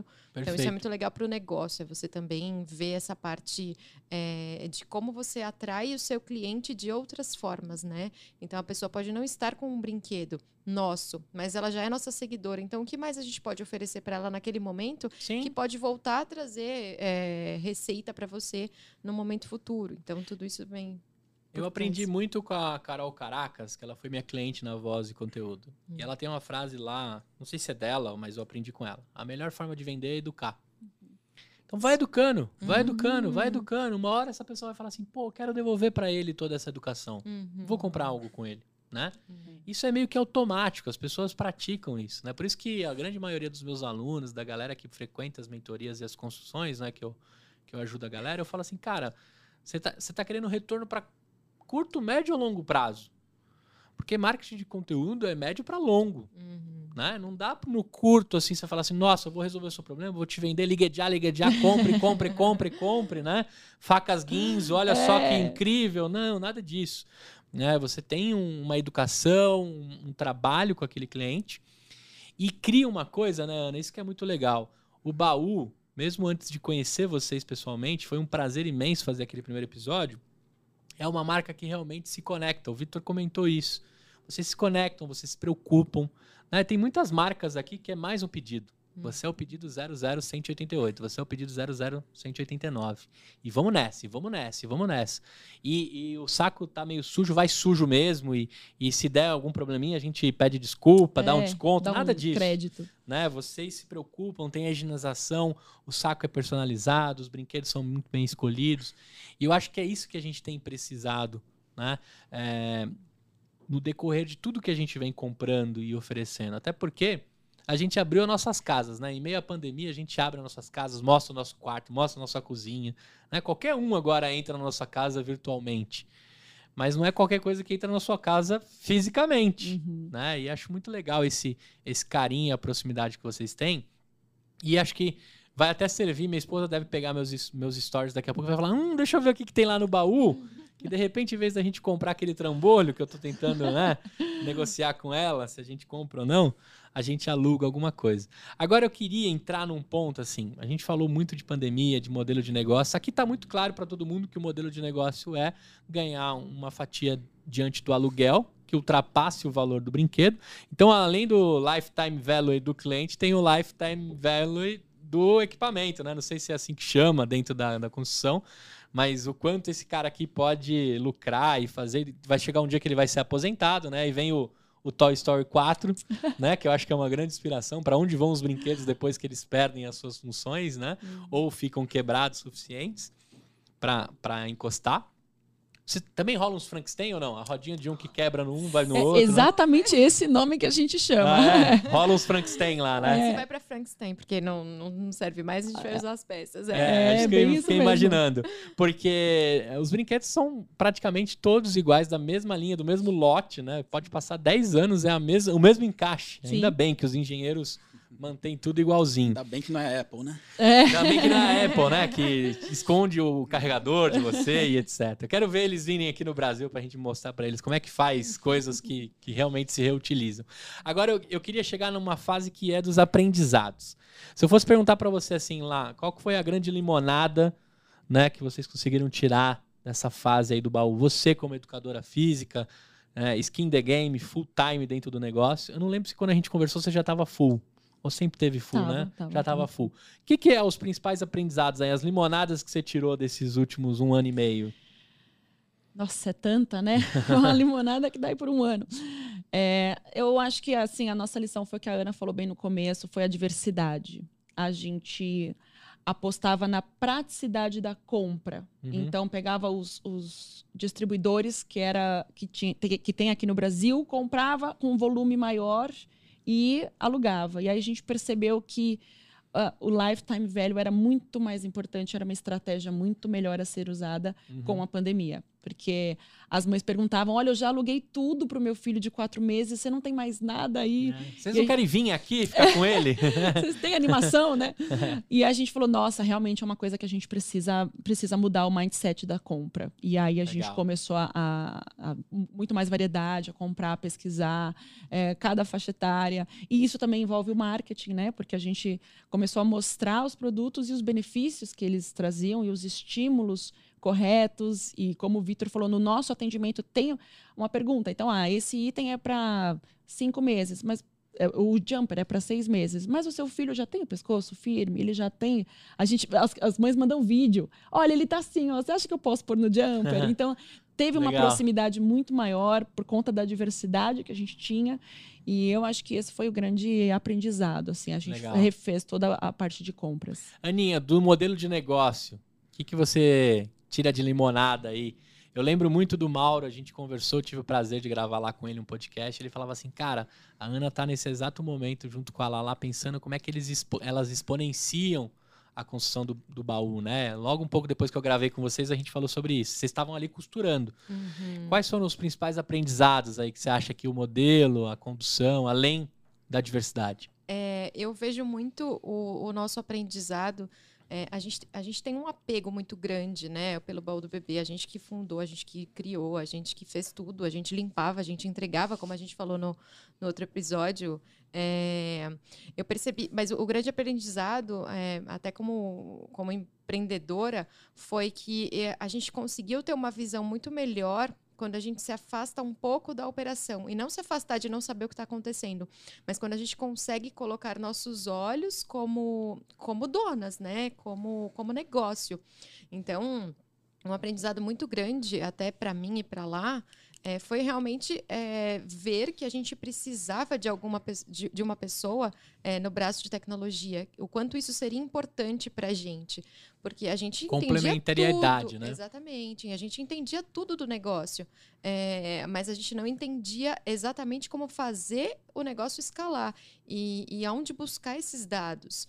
Então, é, acho que um grande aprendizado foi vamos parar e olhar também para as nossas é, deficiências, né? Porque é, é, a gente não trouxe só um sócio, a gente trouxe um sócio com competências que iam agregar as Sim. nossas. Então, eu acho que essa foi, foi uma virada de chave muito grande para mim, para o baú, para lá. É, a gente viveu vários baús nesses quatro anos, né? É, mas eu acho que a grande mudança foi. A primeira grande mudança foi a pandemia, com a- a- a- o aumento da diversidade dos itens, e a segunda com a entrada do Vitor, porque não era só mais nós duas, né? Era uma terceira pessoa com outra visão, com outra, outras Sim. ideias. Então, um pouco partir do- menos de vícios, né? isso, e a partir do momento que você se abre para isso, para uma pessoa que traz uma competência que você sabe que você não tem, Uhum. você reconhece essa sua deficiência, é, vocês juntos formam um time muito melhor, né? Melhor você ter uma pessoa a mais que vai agregar é, do que a gente continuar naquela luta que a gente já tinha se dado é, de cabeça, corpo e alma, é, e continuaríamos crescendo aos poucos, mas com muito menos informação. Perfeito. Então, é, acho que o grande ensinamento foi esse, e não só com a entrada do Vitor, mas com, em toda essa fase nova do baú, que a gente sempre olha o que está faltando e o que a gente pode melhorar. Perfeito. Parabéns também pelo lance de assim, vocês poderiam ter pensado lá. Então vamos aprender sobre isso. Quem vai, quem vai assumir essa parte?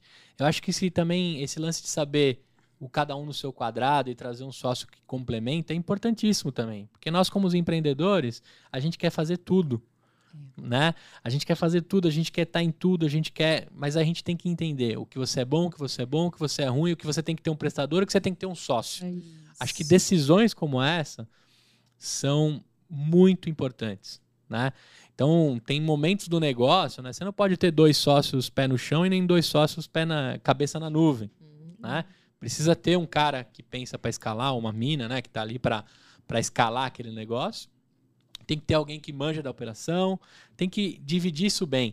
E também soltar uma das coisas que eu estou aprendendo na voz de conteúdo, né? Soltar um pouco de dinheiro também, coisas que você não sabe fazer, não vai dar tempo de fazer precisa pagar um prestador. É. Exatamente. Cara, para de ficar, né, segurando, se você já tem um pouco de caixa, não é a realidade de todos, tá? Mas se você tá naquele momento que você tem caixa e dá para fazer alguns sacrifícios, alguns sacrifícios, pague. paga. Exatamente. Porque se eu tivesse para fazer o site da Voz do Conteúdo, porque eu sei fazer no WordPress e desenrolar, não ia estar pronto até hoje. Uhum. Mesmo sabendo que eu paguei lá um valor que, poxa, se eu fizesse, eu podia ter pego esse valor para mim, né? Assim, Não, pagou, pagou cada centavo, valeu a pena e foi feito por alguém profissional, né? Acho que isso é muito importante. Parabéns pela decisão também, porque muita gente trava ali, Uhum. né? E ali que acontece as primeiras tretas entre os sócios, né? Ah, sim. Um Todo que mundo- assume a responsa e não faz, o outro que tá esperando do outro e não fez. E tá todo mundo sobrecarregado, Todo porque mundo não sobrecarregado. delega, não, não paga É. também. Eu vi um documentário do Bill Gates lá no Netflix e a, a- a- passa um momento a assistente dele falando, né, que ela cuida da agenda dele. E o cara pergunta se, ela, se ele é tranquilo tal. Ela falou: a única coisa que ele é exigente é com a agenda. Porque ele tem 24 horas no dia como qualquer outra pessoa. É isso aí. Então, o tempo é muito importante. Então, a gente perder, entre aspas, investir um tempo para aprender alguma coisa que vai demorar para depois colocar em prática, é mais fácil você pagar alguém. Porque o Isso. tempo que o sócio ficaria olhando para aquilo é mais fácil alguém pagar. Pagar Perfeito. para fazer, né? Muito bem. E tem também a parte da consciência de que você se você procura um sócio, é, não, não vá nas- procurar um sócio pelo dinheiro, pelo aporte financeiro dele, né? Saiba quem, conheça quem você está trazendo. Então, se Sim. você procura alguém para fazer parte da sociedade, pensa a longo prazo, né? Porque o dinheiro vem agora, a empresa vai crescer. Mas a longo prazo, o que vocês vão ter de trocas, Sim. né? O que você vai ensinar para ele e ele ensinar para você, ou o que cada um vai tocar. Então, tem essa parte também de análise, até por isso re- reconhecer o que a gente, o que faltava na gente. É, né? dinheiro por dinheiro, você arruma um chefe novo ou um funcionário novo. Ou pega uma linha de crédito. Né? Entendeu? Porque se você traz um cara que bota uma grana e a partir de amanhã ele começa a te encher o saco pro resultado e não tá dentro do game, Fica caro. fica caro demais. caro demais. Entendeu? Porque quando a gente quer ser empreendedor, a gente quer construir algo junto, né? Multiplicar e não subtrair. E quando tem um cara que botou dinheiro e só fica pensando na conversão do cifrão, né? Quanto, quanto tempo esses caras sem fazer retirada? Uhum. Sim, Né? exatamente. Quanto tempo esses caras sem fazer retirada? Quanto Sim. tempo ficou negativo e botou dinheiro de casa? É, né? exatamente. Nem todo mundo tá pronto para esse rolê, né? Acho que isso é algo importantíssimo. Agora, jogando aqui pro alpinista da parada, já que é o cara que veio para escalar e para Cara, o que, que você pode dizer aí dos próximos meses, o próximo semestre do baú? O que, que você tá vislumbrando com os dados? Aí eu vou te dar essa palavra pelas meninas para dizer o que, que vocês têm de planos aí dos próximos seis meses e um ano do bebê, do baú. Beleza. A gente já está nesse caminho de crescer muito que se a gente não fizesse nada, eu tenho certeza que a gente já continuaria crescendo nesse ritmo que a gente está Uhum. bem acelerado. Mas a gente gosta de inventar moda, né? Então a gente Gosta de procurar uma sarna, como diz minha a mãe. gente está tentando testar várias outras. Tanto outras formas de otimização, essa que eu falei da entrega diária é uma coisa, outros possíveis produtos. é, um que está entrando essa semana, por exemplo, é Vale Presente, que é uma coisa que faz todo Que legal, sentido. que Como você legal. vai presentear uma mãe que acabou de dar à luz? É, Faz todo sentido um Vale Aluguel, que é um presente que vai acompanhar o bebê por total, Mano. total. E ela já pode fazer um teste com algo que ela não tá com tempo de ir comprar e tal, porque tá ali, né, no... Vai ajudar em tudo. Que legal, sacadaça. um exemplo, e aí tem vários outros exemplos sobre mudança de, aliás, expansão de portfólio de produtos, outras idades, outros tipos de coisas que né, a gente falou, que é, to- todas as possibilidades para serem testadas que estão no radar. Com base em dados, grau. isso é o mais legal. Exatamente. É, períodos diferentes de aluguel, até modelos diferentes de forma de renovação. é, assim, o que dá para testar está no radar para ser testado. Que legal. Programa de assinatura. Tem muita possibilidade que é bem. conversa muito com esse modelo de, de- que hoje a gente tem cada vez mais de acompanhar a vida do bebê ao longo Uhum. dos, de anos. É, E, e vocês têm a possibilidade aí de um grande hub também, né? Eu queria conectar vocês à Fit Anywhere, que é uma ferramenta de exercícios. Acho que a Lá vai gostar bastante disso. A Fit Anywhere é a nossa patrocinadora. E o Pedro lá montou um aplicativo que assim, você tem saúde na palma da sua mão. Eles fizeram treinos para crianças, Que legal. treino para deficientes, tem para cadeirantes, tem treino para idosos, tem treino para fazer com os filhos. E eles têm colocado isso como uma alternativa de treinamentos em tela. Eu acho que tem tudo a ver vocês levarem um pouco do baú do bebê lá para esses treinos junto com a Fit, para você entregar muito além do brinquedo a, o exercício. Ele toparia de boa, eu faço essa conexão com vocês. Então, Rabino, se você está vendo aí, as meninas estão mega aprovadas, eu acho que vocês têm tudo a ver para fazer coisas juntos. E aí, por que, que eu tô falando do hub, né, é, Vitor? Que agora eu fico imaginando o seguinte: tanto lá no Pediatra Cast, que a gente já conversou algumas vezes, o pediatra, o pedagogo, a babá, todo mundo que está dentro desse ecossistema, por meio dessa necessidade da, do entretenimento e do desenvolvimento, que vocês vendem o desenvolvimento por aluguel, né? Tem muita coisa que pode vir agregado e cuidar junto desse lifetime value do cliente. Né? Que não necessariamente vocês precisam operacionalizar tudo, porém, vocês podem ir conectando. Né? Eu tenho certeza que vocês estão pensando nisso, a gente falou nisso no outro episódio também. E aí, cara, explode na minha cabeça aqui tudo que pode ser feito, porque depois, uma vez que de fato você tem a vida daquela criança contigo, né, você consegue de fato oferecer tudo que ela precisa. Que eu acho que é o grande pecado de quando você vai numa loja de brinquedos e a vendedora não consegue captar a data de, de aniversário do meu filho. sim. ela não me fideliza, Uhum. ela pega meu CPF, mas ela não sabe nada sobre o meu filho. Eu fico pensando o cara do marketing dessas empresas, como é que ele trabalha se ele só tem o meu CPF? Como é que ele vai entender? Tudo bem que pelo brinquedo que foi comprado, ele estima a idade do meu filho. Mas o João, ele é mais pra fentex, assim, dos brinquedos. Ele já tá num- numa fase que a- as idades, as paradas ali não combinam. Mas quem tá cuidando disso? E essa preocupação de vocês, pra mim, é crucial, porque a partir do momento que essa base cresce em dois, três anos, vocês vão ter um dado que ele é mais valioso que o próprio estoque dos brinquedos que vocês têm. Exatamente. Dá pra ir bem além de. E vocês da- têm aí- ciência disso. Isso. Dá pra ir bem além da idade do brinquedo, a idade recomendada do brinquedo na hora de te recomendar, por exemplo. Completamente. Dá pra conhecer o seu bebê e saber que bebês com esse perfil podem alugar essa outra coisa, porque já chegou nesse nível. Agora, daqui 10 anos de, de idade, essas crianças vão ter 14, 15 anos.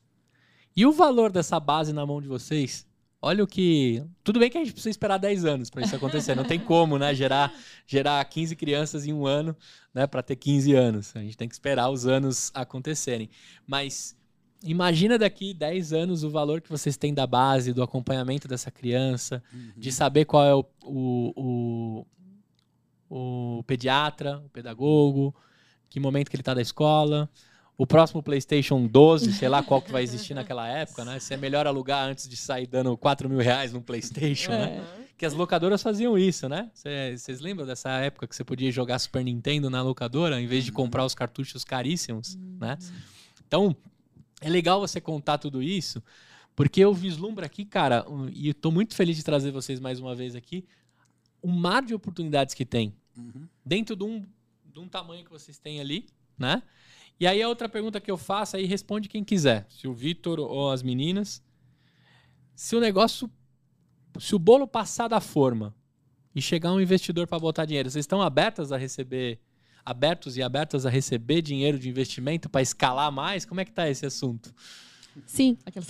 Responde Sim. primeiro. Sim. Magazine Luiza, compra nós, né? Poxa. Magalu, estamos à venda. Sim, é, é um assunto que a gente trata é, é, com, com mais delicadeza, Uhum. porque, bom, a gente sabe, o que a gente tem de mais valioso não é o brinquedo, não é, o- é o, o equity. é- É o dado. não, eu digo, é, é isso, é a nossa participação, o nosso Sim, equity, a nossa sim, sim, sim. É, e a gente sabe que a gente ainda consegue crescer e trilhar um caminho, é, é, inclusive acelerar por conta própria, sem abrir mão desse equity Sim, sim. é, num grau bem elevado. Sim. Mas é óbvio que isso não exclui a possibilidade de. Ouvir, começar um né? network, É, ouvir ali. proposta. Uhum. É até legal, assim, que vocês, como pioneiros, né? As marcas com certeza já sabem da existência de vocês, né? Uhum. Porque se o cara do marketing da loja de brinquedo não tá pegando o dado e aniversário, Uhum. e se o cara do marketing da indústria que tá fazendo o brinquedo também não tem noção de quem tá comprando, eles sabem o valor de quem tá na ponta, né? Lidando com o cliente. Sem dúvida. Não tem ninguém que tem mais contato com o cliente do que vocês, Uhum. né? Inclusive, a gente ficou muito feliz que outro dia a gente descobriu que tem uma loja grande que bloqueou o nosso Instagram no dela. Eu disse, Olha que legal, eles viram a gente, né? É, Eles estão aí, que notando. beleza. Alguma coisa a gente incomodou. Então. É, mas que, olha só que tipo de atitude a gente tem em 2021, né? Vê, é, foi Em isso aí, na mesma coisa. Não, se eu fosse dono dessa loja, eu ia falar, cara, eu vou fazer o seguinte: eu vou exponenciar essa galera e vou entregar os meus endereços pra eles. E vamos fazer aqui com, com meus estoques, com as minhas paradas, né? Cara, tem tanto dinheiro aí que eu acho que se a galera tivesse um pouco mais de, de ideia, Sim. né? Não Sabe tem que- noção. Que, que é um exemplo que marca nenhuma pensa ainda. A gente sabe quanto quanto um mamaru desse é, pode viajar num carro, idas e vindas, até começar a fazer um barulhinho, dar um problema. Então, Quanto tempo de uso. cara, vocês tipo de podem ser o selo de metro da, Pode. dos brinquedos. Sim. Pode. né? Você quer. Vocês podem ter uma página no manual de todos esses brinquedos dizendo assim: olha, temos estudos comprovados feitos pelo Baú do Bebê que durante dois anos, usado por 258 crianças, o negócio tá firme e forte, só quebrou uma roda. Sabe o, Né? o, o seu aplicativo, que o bebê vai rir, ah, seis meses ele dá risada. Na nossa planilha, assim, ó, vai quebrar. Pum, quebrou. É, então, olha, olha o poder do dado, né? Eu acho muito legal e queria deixar muito claro aqui para todo mundo que a chegada de um sócio com visão analítica, dado, escalada, é crucial para a continuidade do seu produto, do seu é, empreendimento? A gente falou há quase dois anos atrás, mas vocês estão há quatro anos na luta. Acho que o mundo já virou 365 dias a volta ao planeta muito mais do que quatro Uhum. vezes, né? E vocês entenderam tudo isso. E a proximidade com o pai e com a mãe é o que vocês não abrem mão. Que aqui eu acho que é o borogodó de vocês, né? Esse lance de estar próximo dos pais. Então eu queria deixar o recado para quem está assistindo das importâncias, né? Se você vende brigadeiro, se você aluga brinquedos, se você tem uma locadora ainda em meio a 2021, né? Tem gente ainda que tem locadora. Mas o que, que você está repensando, o que, que você está pensando para o seu negócio X anos à frente? Né? Não precisa vir outra pandemia para você pivotar o seu negócio, né? Você tem que estar sempre pensando. Acho que o Vitor aqui deixou bem claro o quanto vocês estão já de olho em meses à frente Uhum. para construir algo escalável, né? E, e- e expandir isso, né? O Baldo Bebê tá com quantos seguidores lá no Instagram? 34 mil. 34 mil, orgânico, puramente. Pessoas que vão conhecendo e. Olha que delícia isso, né? Se a galera soubesse o valor de, de ter isso. Porque dá pra comprar uns, uns árabes, uns indianos pra seguir, né? A galera sabe que dá, mas orgânico É assim. Difícil. É difícil. E ter essa, esse selo dos papais e das mamães, né? Eu queria encerrar aqui com vocês para eu beber um pouco da fonte de cada um de vocês aqui. Deixar um recado para todo mundo que está no YouTube construindo seus negócios, né? O mercado de aluguel, né? O mercado de, de pegar um bem e trabalhar o, o tempo de vida deles, tem muita oportunidade ainda, principalmente no nosso país, né? Existem diversos negócios e modelos que vocês podem trabalhar isso. No caso aqui, elas escolheram os brinquedos de criança. Né? A gente tem um clássico que é os mesas e cadeiras de festa, né? o pula-pula e o algodão doce, Aluguel de carro. o aluguel de carros. A gente tem a MUBI aí, que eu tive o prazer de entrevistar a Tami, que é uma empreendedora incrível. Você pega o seu carro que está parado na sua garagem, ela faz o negócio rodar para outra pessoa. Né? A economia colaborativa. Eu acho isso incrível. Então você aí que está, de alguma forma, consumindo esse conteúdo, pegando inspiração aqui, a gente já vai pegar a fonte de cada um deles. Mas, cara, pense em modelos, né? Valida. Volta lá no primeiro episódio que a gente conversou bastante sobre como, qual foi o momento que a Ana encontra lá, como é que elas pensam isso, como é que elas validam. Tem muito lá do começo. Aqui a gente tem parte 1, parte 2, para vocês terem noção. Mas eu acho que é uma grande oportunidade para o Brasil. O americano, o europeu, ele já é mais apegado sobre esse lance de usar algo de alguém ou não, né? Até porque os brechós lá também são algo, é, são tem brechós de luxo, né? Que você vai buscar coisa incrível que passou por alguém, que tem, né, é, história de outras pessoas.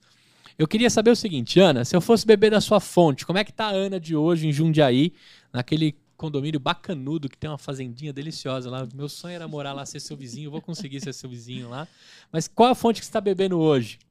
De livro, podcast, filme? O que, que você tem consumido para se manter essa empreendedora incrível que a gente conhece? Olha, eu sou muito fã de podcast, não é para puxar sardinha, não, mas acho que como mãe, empreendedora, dona de casa, tudo ao mesmo tempo, acaba sendo um conteúdo que para mim é muito fácil de consumir. Eu consumo podcast até fazendo atividade física, eu percebi que para mim é, é, é muito mais é, gostoso do que ouvir música, eu Uhum. particularmente. Uhum. Então, busco muito conteúdo é, em podcast. Gosto muito de ler livros também.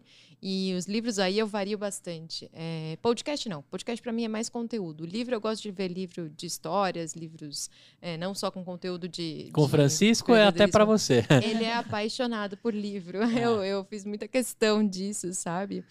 E. E eu converso muito com pessoas, é, com conhecidos sobre negócios. é, até durante a nossa trajetória, nesses quatro anos, a gente conversou com muita gente para pedir opinião, seguindo ou não o que a pessoa indicava, mas é, tendo uma troca ali. A gente conversa com concorrentes, a gente conversa com amigos, a gente conversa com primos do amigo, porque tem uma rede de franquia que de repente a gente poderia fazer uma franquia. É, a gente conversa com de pessoas que têm curso online para ver se nosso negócio poderia virar um curso online. Então, troquem. É, é a, a a troca de experiências É, perfeito. é, enriquece muito. E acho que é principalmente isso. Muito bom. E você lá, o que, que você tem consumido além do documentário do Bill Gates, que é incrível? né? É, eu tô na onda das metodologias ágeis. Eu, Legal. quando eu não conheço uma coisa, eu quero saber o que, que Já é. tem Kanban lá na, na- no baú do bebê? ou A não? gente já tá É. começando a aplicar algumas coisas porque funciona muito com estoque, né? E a gente- o, Mauro, o Mauro é uma das referências aí pra mim em metodologia. É, metodologia então. É, ele, ele é bem, desculpa te cortar, Imagina. mas é uma fonte de conteúdo grande é o Mauro É. também. A gente é tem. bem- é. A rede de é apoio, ativo. né? A rede de apoio é muito importante. A gente usa muito Perfeito. todos os familiares, meu pai, né? Motorista. É, mas assim, eu comecei a ver que esse assunto começou a sair dos softwares, né? A sair da, da- do, do TI. Eu comecei a querer entender o que estava acontecendo. Então, eu fiz um curso básico recentemente, Uhum. nada muito aprofundado, só para saber a ideia. E aí, através daí, a gente sabe que tem muito conteúdo na internet, né? Então, aí eu tô pesquisando sobre metodologias ágeis. E, e- e na saúde, você tem usado bastante podcast na hora que você tá malhando, fazendo a- as atividades? Eu sou mais pra Ana no podcast, eu gosto de ouvir coisas de empreendedorismo. Ah, é? E aí Legal. eu vou. é, também já escutei uns de metodologias ágeis recentemente, porque aí você tem que ficar com aquele assunto, né? É isso aí. Mas sempre que eu tô e fazendo tudo que você vê agora coisa- tem metodologia ágil, né? O seu cérebro liga o modo metodologia. Sim, e no carro também é podcast. e A gente sabe como estão os canais, né? Tanto na Perfeito. TV quanto no rádio, a gente já, já tá é, conseguindo escolher né, o que a gente quer ouvir. E eu tô lendo Startup Enxuta, Muito bem. esse livro. Excelente. Um livro divisor de águas pra mim. É, Ele e agora. Organizações Exponenciais, né? São duas, dois livros, acho que todo mundo tinha que ler esses livros. Não necessariamente você precisa criar uma empresa que é exponencial, não necessariamente você tem que criar uma empresa que é enxuta, mas é importante você ter O mindset, né? o mindset das construções. Lá tem alguns, alguns recados bem importantes, inclusive com relação a erro, dificuldades, né? A gente fala aqui muito sobre a sala de derrotas, ela é sempre maior que a sala de troféus, né? Sim. Porque nas derrotas que você testou, aprendeu e, e executou também muita coisa. Sim. Dois livrões incríveis. E eu tenho uma recomendação. O Resumo Cast me ajudou muito. O Resumo Cast é um podcast Uhum. que tem esses livros. E eu sempre vou lá dar uma escutada em 40 minutos, lá com o Gustavo, com a galera que ele convida, pra, pra ver se eu quero comprar o livro. E o bom é que Ah, toda legal. semana tem coisa nova. Então eu recomendo vocês escutarem Resumo Cast. É, Legal, escuto boa bastante. dica. Inclusive, Também meu marido escuto. compra vários e a gente já tem uma pilha lá, porque os podcasts saem mais rápido do que a gente lê. É, é, Então tem- já tem uma pilha ali. muito bom. E você, Vitor, como é que eu bebo da sua fonte, cara? Cara, é, acho que não dá pra não falar de podcast, porque é o que acho que é, é a mídia hoje para esse tipo de conteúdo. Sim. É, escuto muito EmpreendaCast. Opa. Inclusive, tô achando sua voz grossa, porque eu costumo escutar no velocidade 1,5 ou 2. Ah, eu tô mais Alvin e os esquilos É. na sua, né? É, mas escuto bom, bastante podcast, mas acho que para mim o principal aprendizado é no bate-papo. É isso que eu falei. Eu sempre ajudei startups Sim. é, e acho que eu aprendo muito mais do que eu ensino ouvindo as dificuldades, ouvindo os casos e tipo, tentando ajudar a apontar a solução e depois recebendo feedback de deu certo, não deu certo. Sim. É o, o- o mão na massa ali, mas na massa dos outros. Isso soa estranho, mas é isso aí. Muito bom. Cara, é legal também. Depois eu vou te convidar novamente aqui para a gente falar um pouquinho sobre o nascimento, o crescimento, a exponencialidade e talvez a morte da compra coletiva, né? O peixe urbano e os outros. Acho que isso é um assunto bem legal para a gente falar sobre Copcat, né? O Júlio lá na fundação do peixe urbano, ele trouxe um Copcat dos Estados Unidos, ele deixou bem claro isso desde o início. A gente viveu aí percalços e, e momentos de glória da compra coletiva. Quero te fazer um convite. Uhum. Você, você mora em Alphaville aqui em São Paulo, né? Mas Sim. você é mineiro de Itajubá, é isso? Exatamente. Muito bem. Itajubá é a terra do quê? Vamos lá. Não vale Nossa. queijo, pão de queijo e doce de leite. Lá vem. É, el- elas estão acostumadas com a minha opinião sobre É. Itajubá. que é a melhor cidade do mundo. É a capital do Brasil, né? Não, é comparada a Nova York. É, eu já fiz umas comparações dessas. Minha mulher fica puta da vida.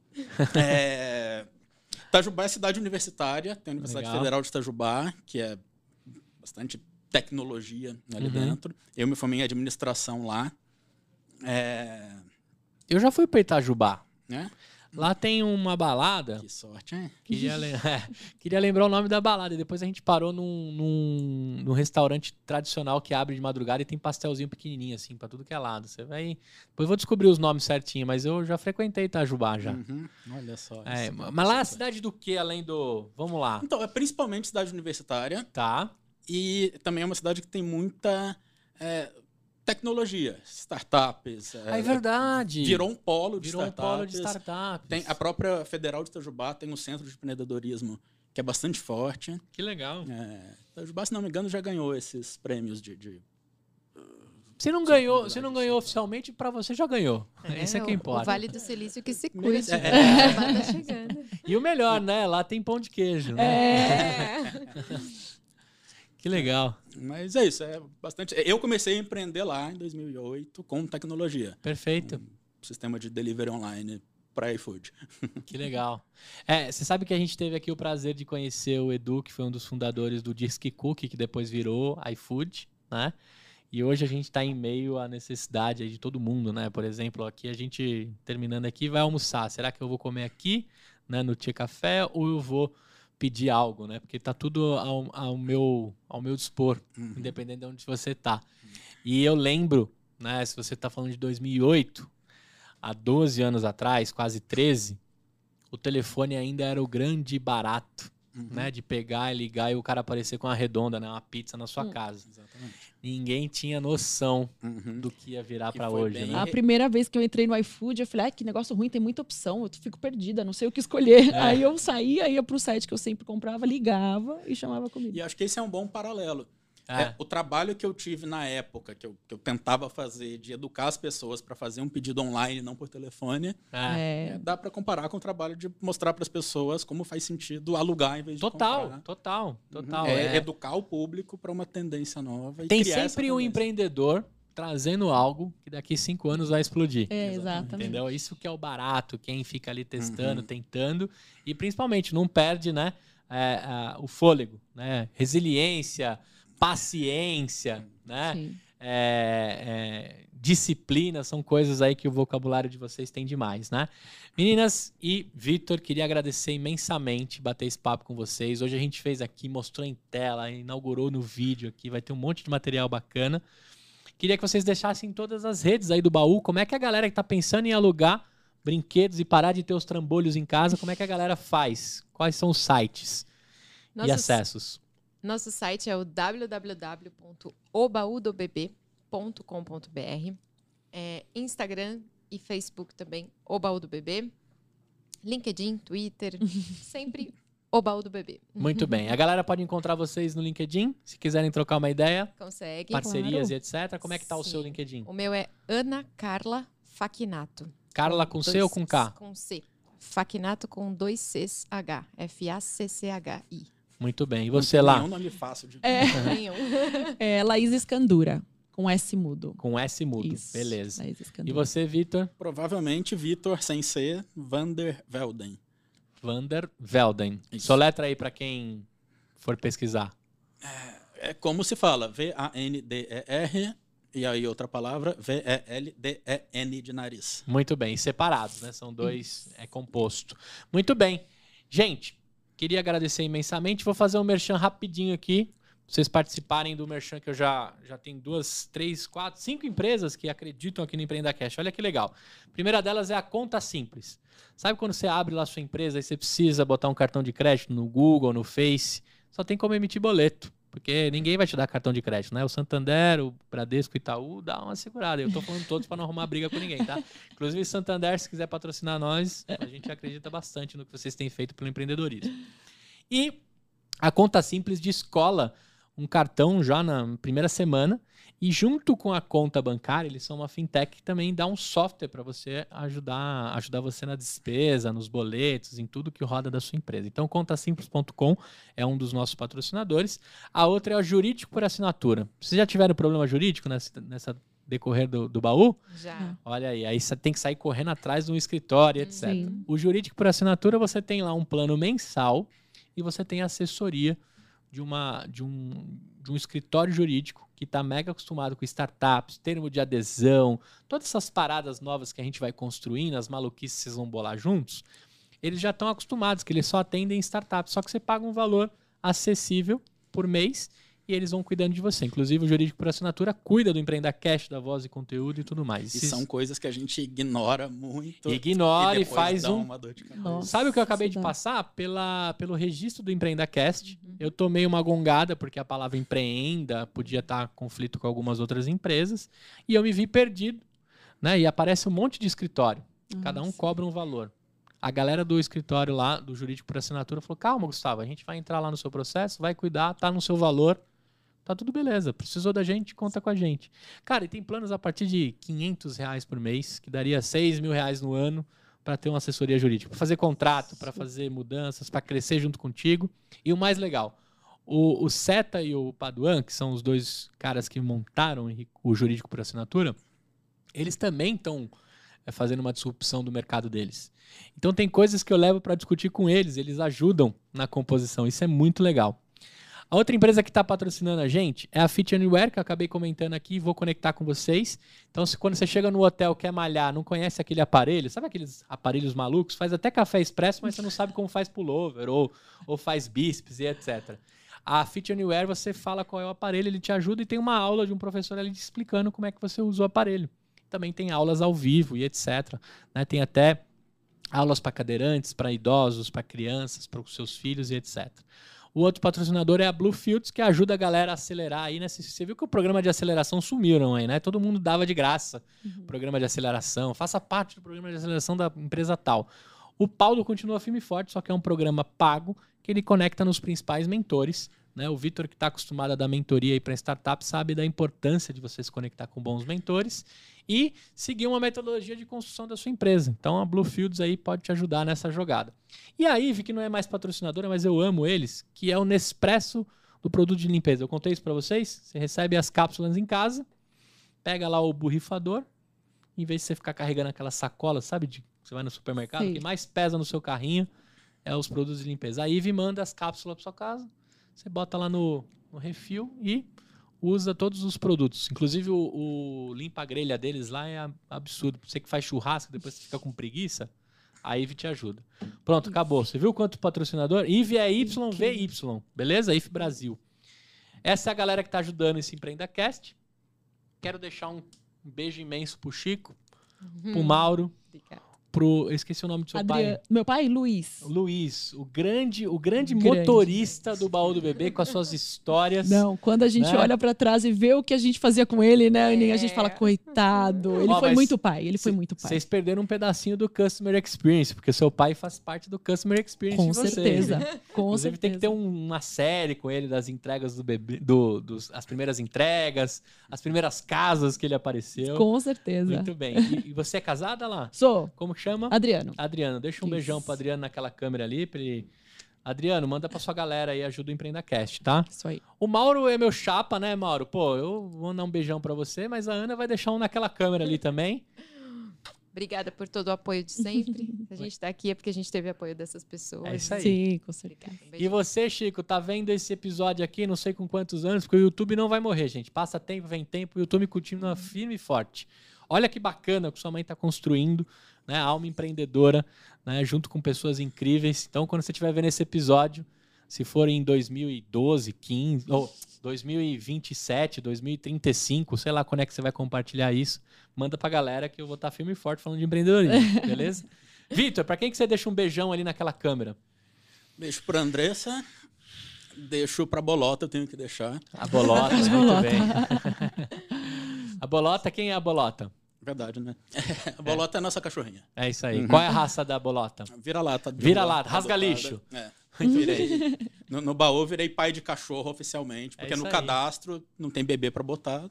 É, colocou bolota. bolota. É isso aí. Tá aí outro mercado para aluguel, hein? Pra pets, hein, gente? Depois Tem. pensem em alguma coisa nisso. Vamos achar alguém nisso, porque o mercado bom, hein? Eu acho que já tem. Já tem? Eu acho que já tem. É, eu sei que tem a ração por assinatura, né? Tapetinho higiênico. Tapetinho É. higiênico, eu conversei com a galera da Mas Wheezy. acho que É, tem mas de aluguel- brinquedos principalmente pra gato. Ah, é? que gato não brin- destrói?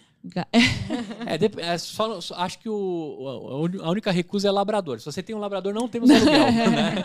Porque se tem um carinha que destrói tudo, é Nossa, labrador. Aluguel deve ser de havaianas, né? De móveis pra eles roerem. né? Isso, é verdade, Assinatura né? de Havaiana. É, assinatura de Havaiana. Pro cachorro comer. que pode ser o desuso de alguém, né? De repente a É, Havaiana chegou no aí. Estourou a. A sustentabilidade Aí, tá bem. pronta. Então tá, fica um abraço, um beijo pra Bolota e pra Andressa, Bolota você disse. Andressa. Muito bem. Vitor, obrigado por ter estreado aqui. Gostou de gravar podcast? Muito, eu que É? agradeço. Legal, muito bom. Então, você que ficou com a gente até aqui, conheceu essa história, viu como se reciclar, se reinventar e construir. Aqui no Baú do Bebê, você encontra o aluguel perfeito para o seu filho, né? Chega de encher sua casa de trambolho, né? E ainda de quebra levou aqui uma história incrível. Se você tá afim de saber mais dos, dos detalhes do começo dessa história, eu fiz um episódio muito bacana, não tá retratado em vídeo, mas tá lá no Spotify, com as duas meninas contando todo toda a história disso, principalmente das histórias engraçadas e entregas aí, né? E tudo que aconteceu. Eu vejo você num próximo episódio. Você que está ouvindo no Spotify, no iTunes, no Google, qualquer outra plataforma, não deixa de seguir e assinar. Se você está aqui no YouTube, chegou até o final, curtiu, cara, assina esse canal, compartilha com a galera. Daqui a pouco vai ter os cortes também, um monte de coisa bacana. A gente se vê no próximo episódio. E olhando para aquela câmera lá, dá tchau para ele. Ana daqui, Vitor. Tchau. Até mais. Empreenda Cast, aqui a gente explica a teoria na prática. Valeu? Uma produção, voz e conteúdo.